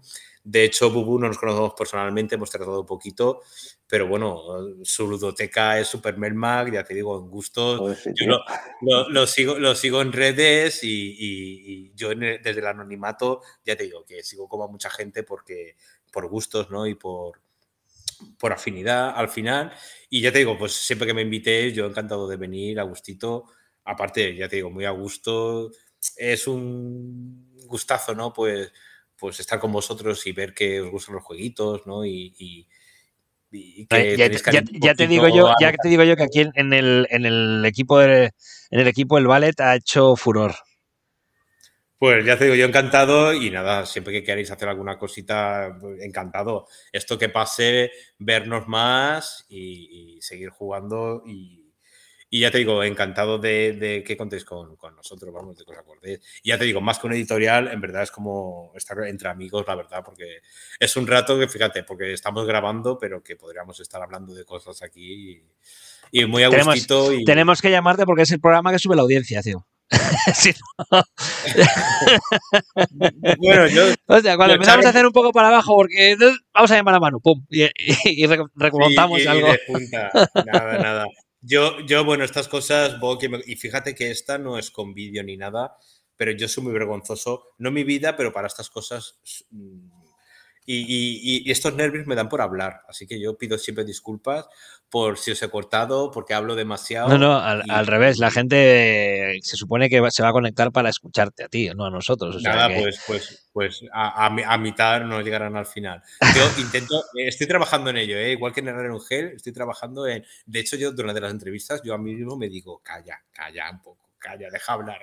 Pero, Pero, no, aquí en ese tipo de entrevistas y más con editoriales que tenéis mucho que contar y que tenéis tanto trabajo, realmente aquí somos nosotros los que tenemos que callarnos y, y escuchar y más con gente que habláis claro y que se y sobre todo que se aprende mucho del mundillo porque eh, en, en este podcast hace mucho tiempo que ya trata- estamos tratando de, de traer eh, ese mundo editorial que empezó siendo desconocido, creo que hoy en día ya en- todo el mundo conoce algo más, pero que es más allá de, aquello de me voy, hablo con quien sea, compro una licencia y, X tiempo aparece el juego aquí en las tiendas, ¿no? Es un, por arte de magia. Esto, ese Deus es máquina de lo hizo un mago, pues mm, no siempre lo hizo un mago, hay un goblin detrás que está, está dándole a un engranaje. Y esto, pues, es de alguna manera lo que también nos gusta traerlo. Y gente como tú que habla tan claro, es un placer siempre tenerla. Y más cuando hace un buen trabajo editorial y acaba con- eligiendo un buen producto. Entonces, pues, pues al revés, darte las gracias a, a- a ti y a todo Melmac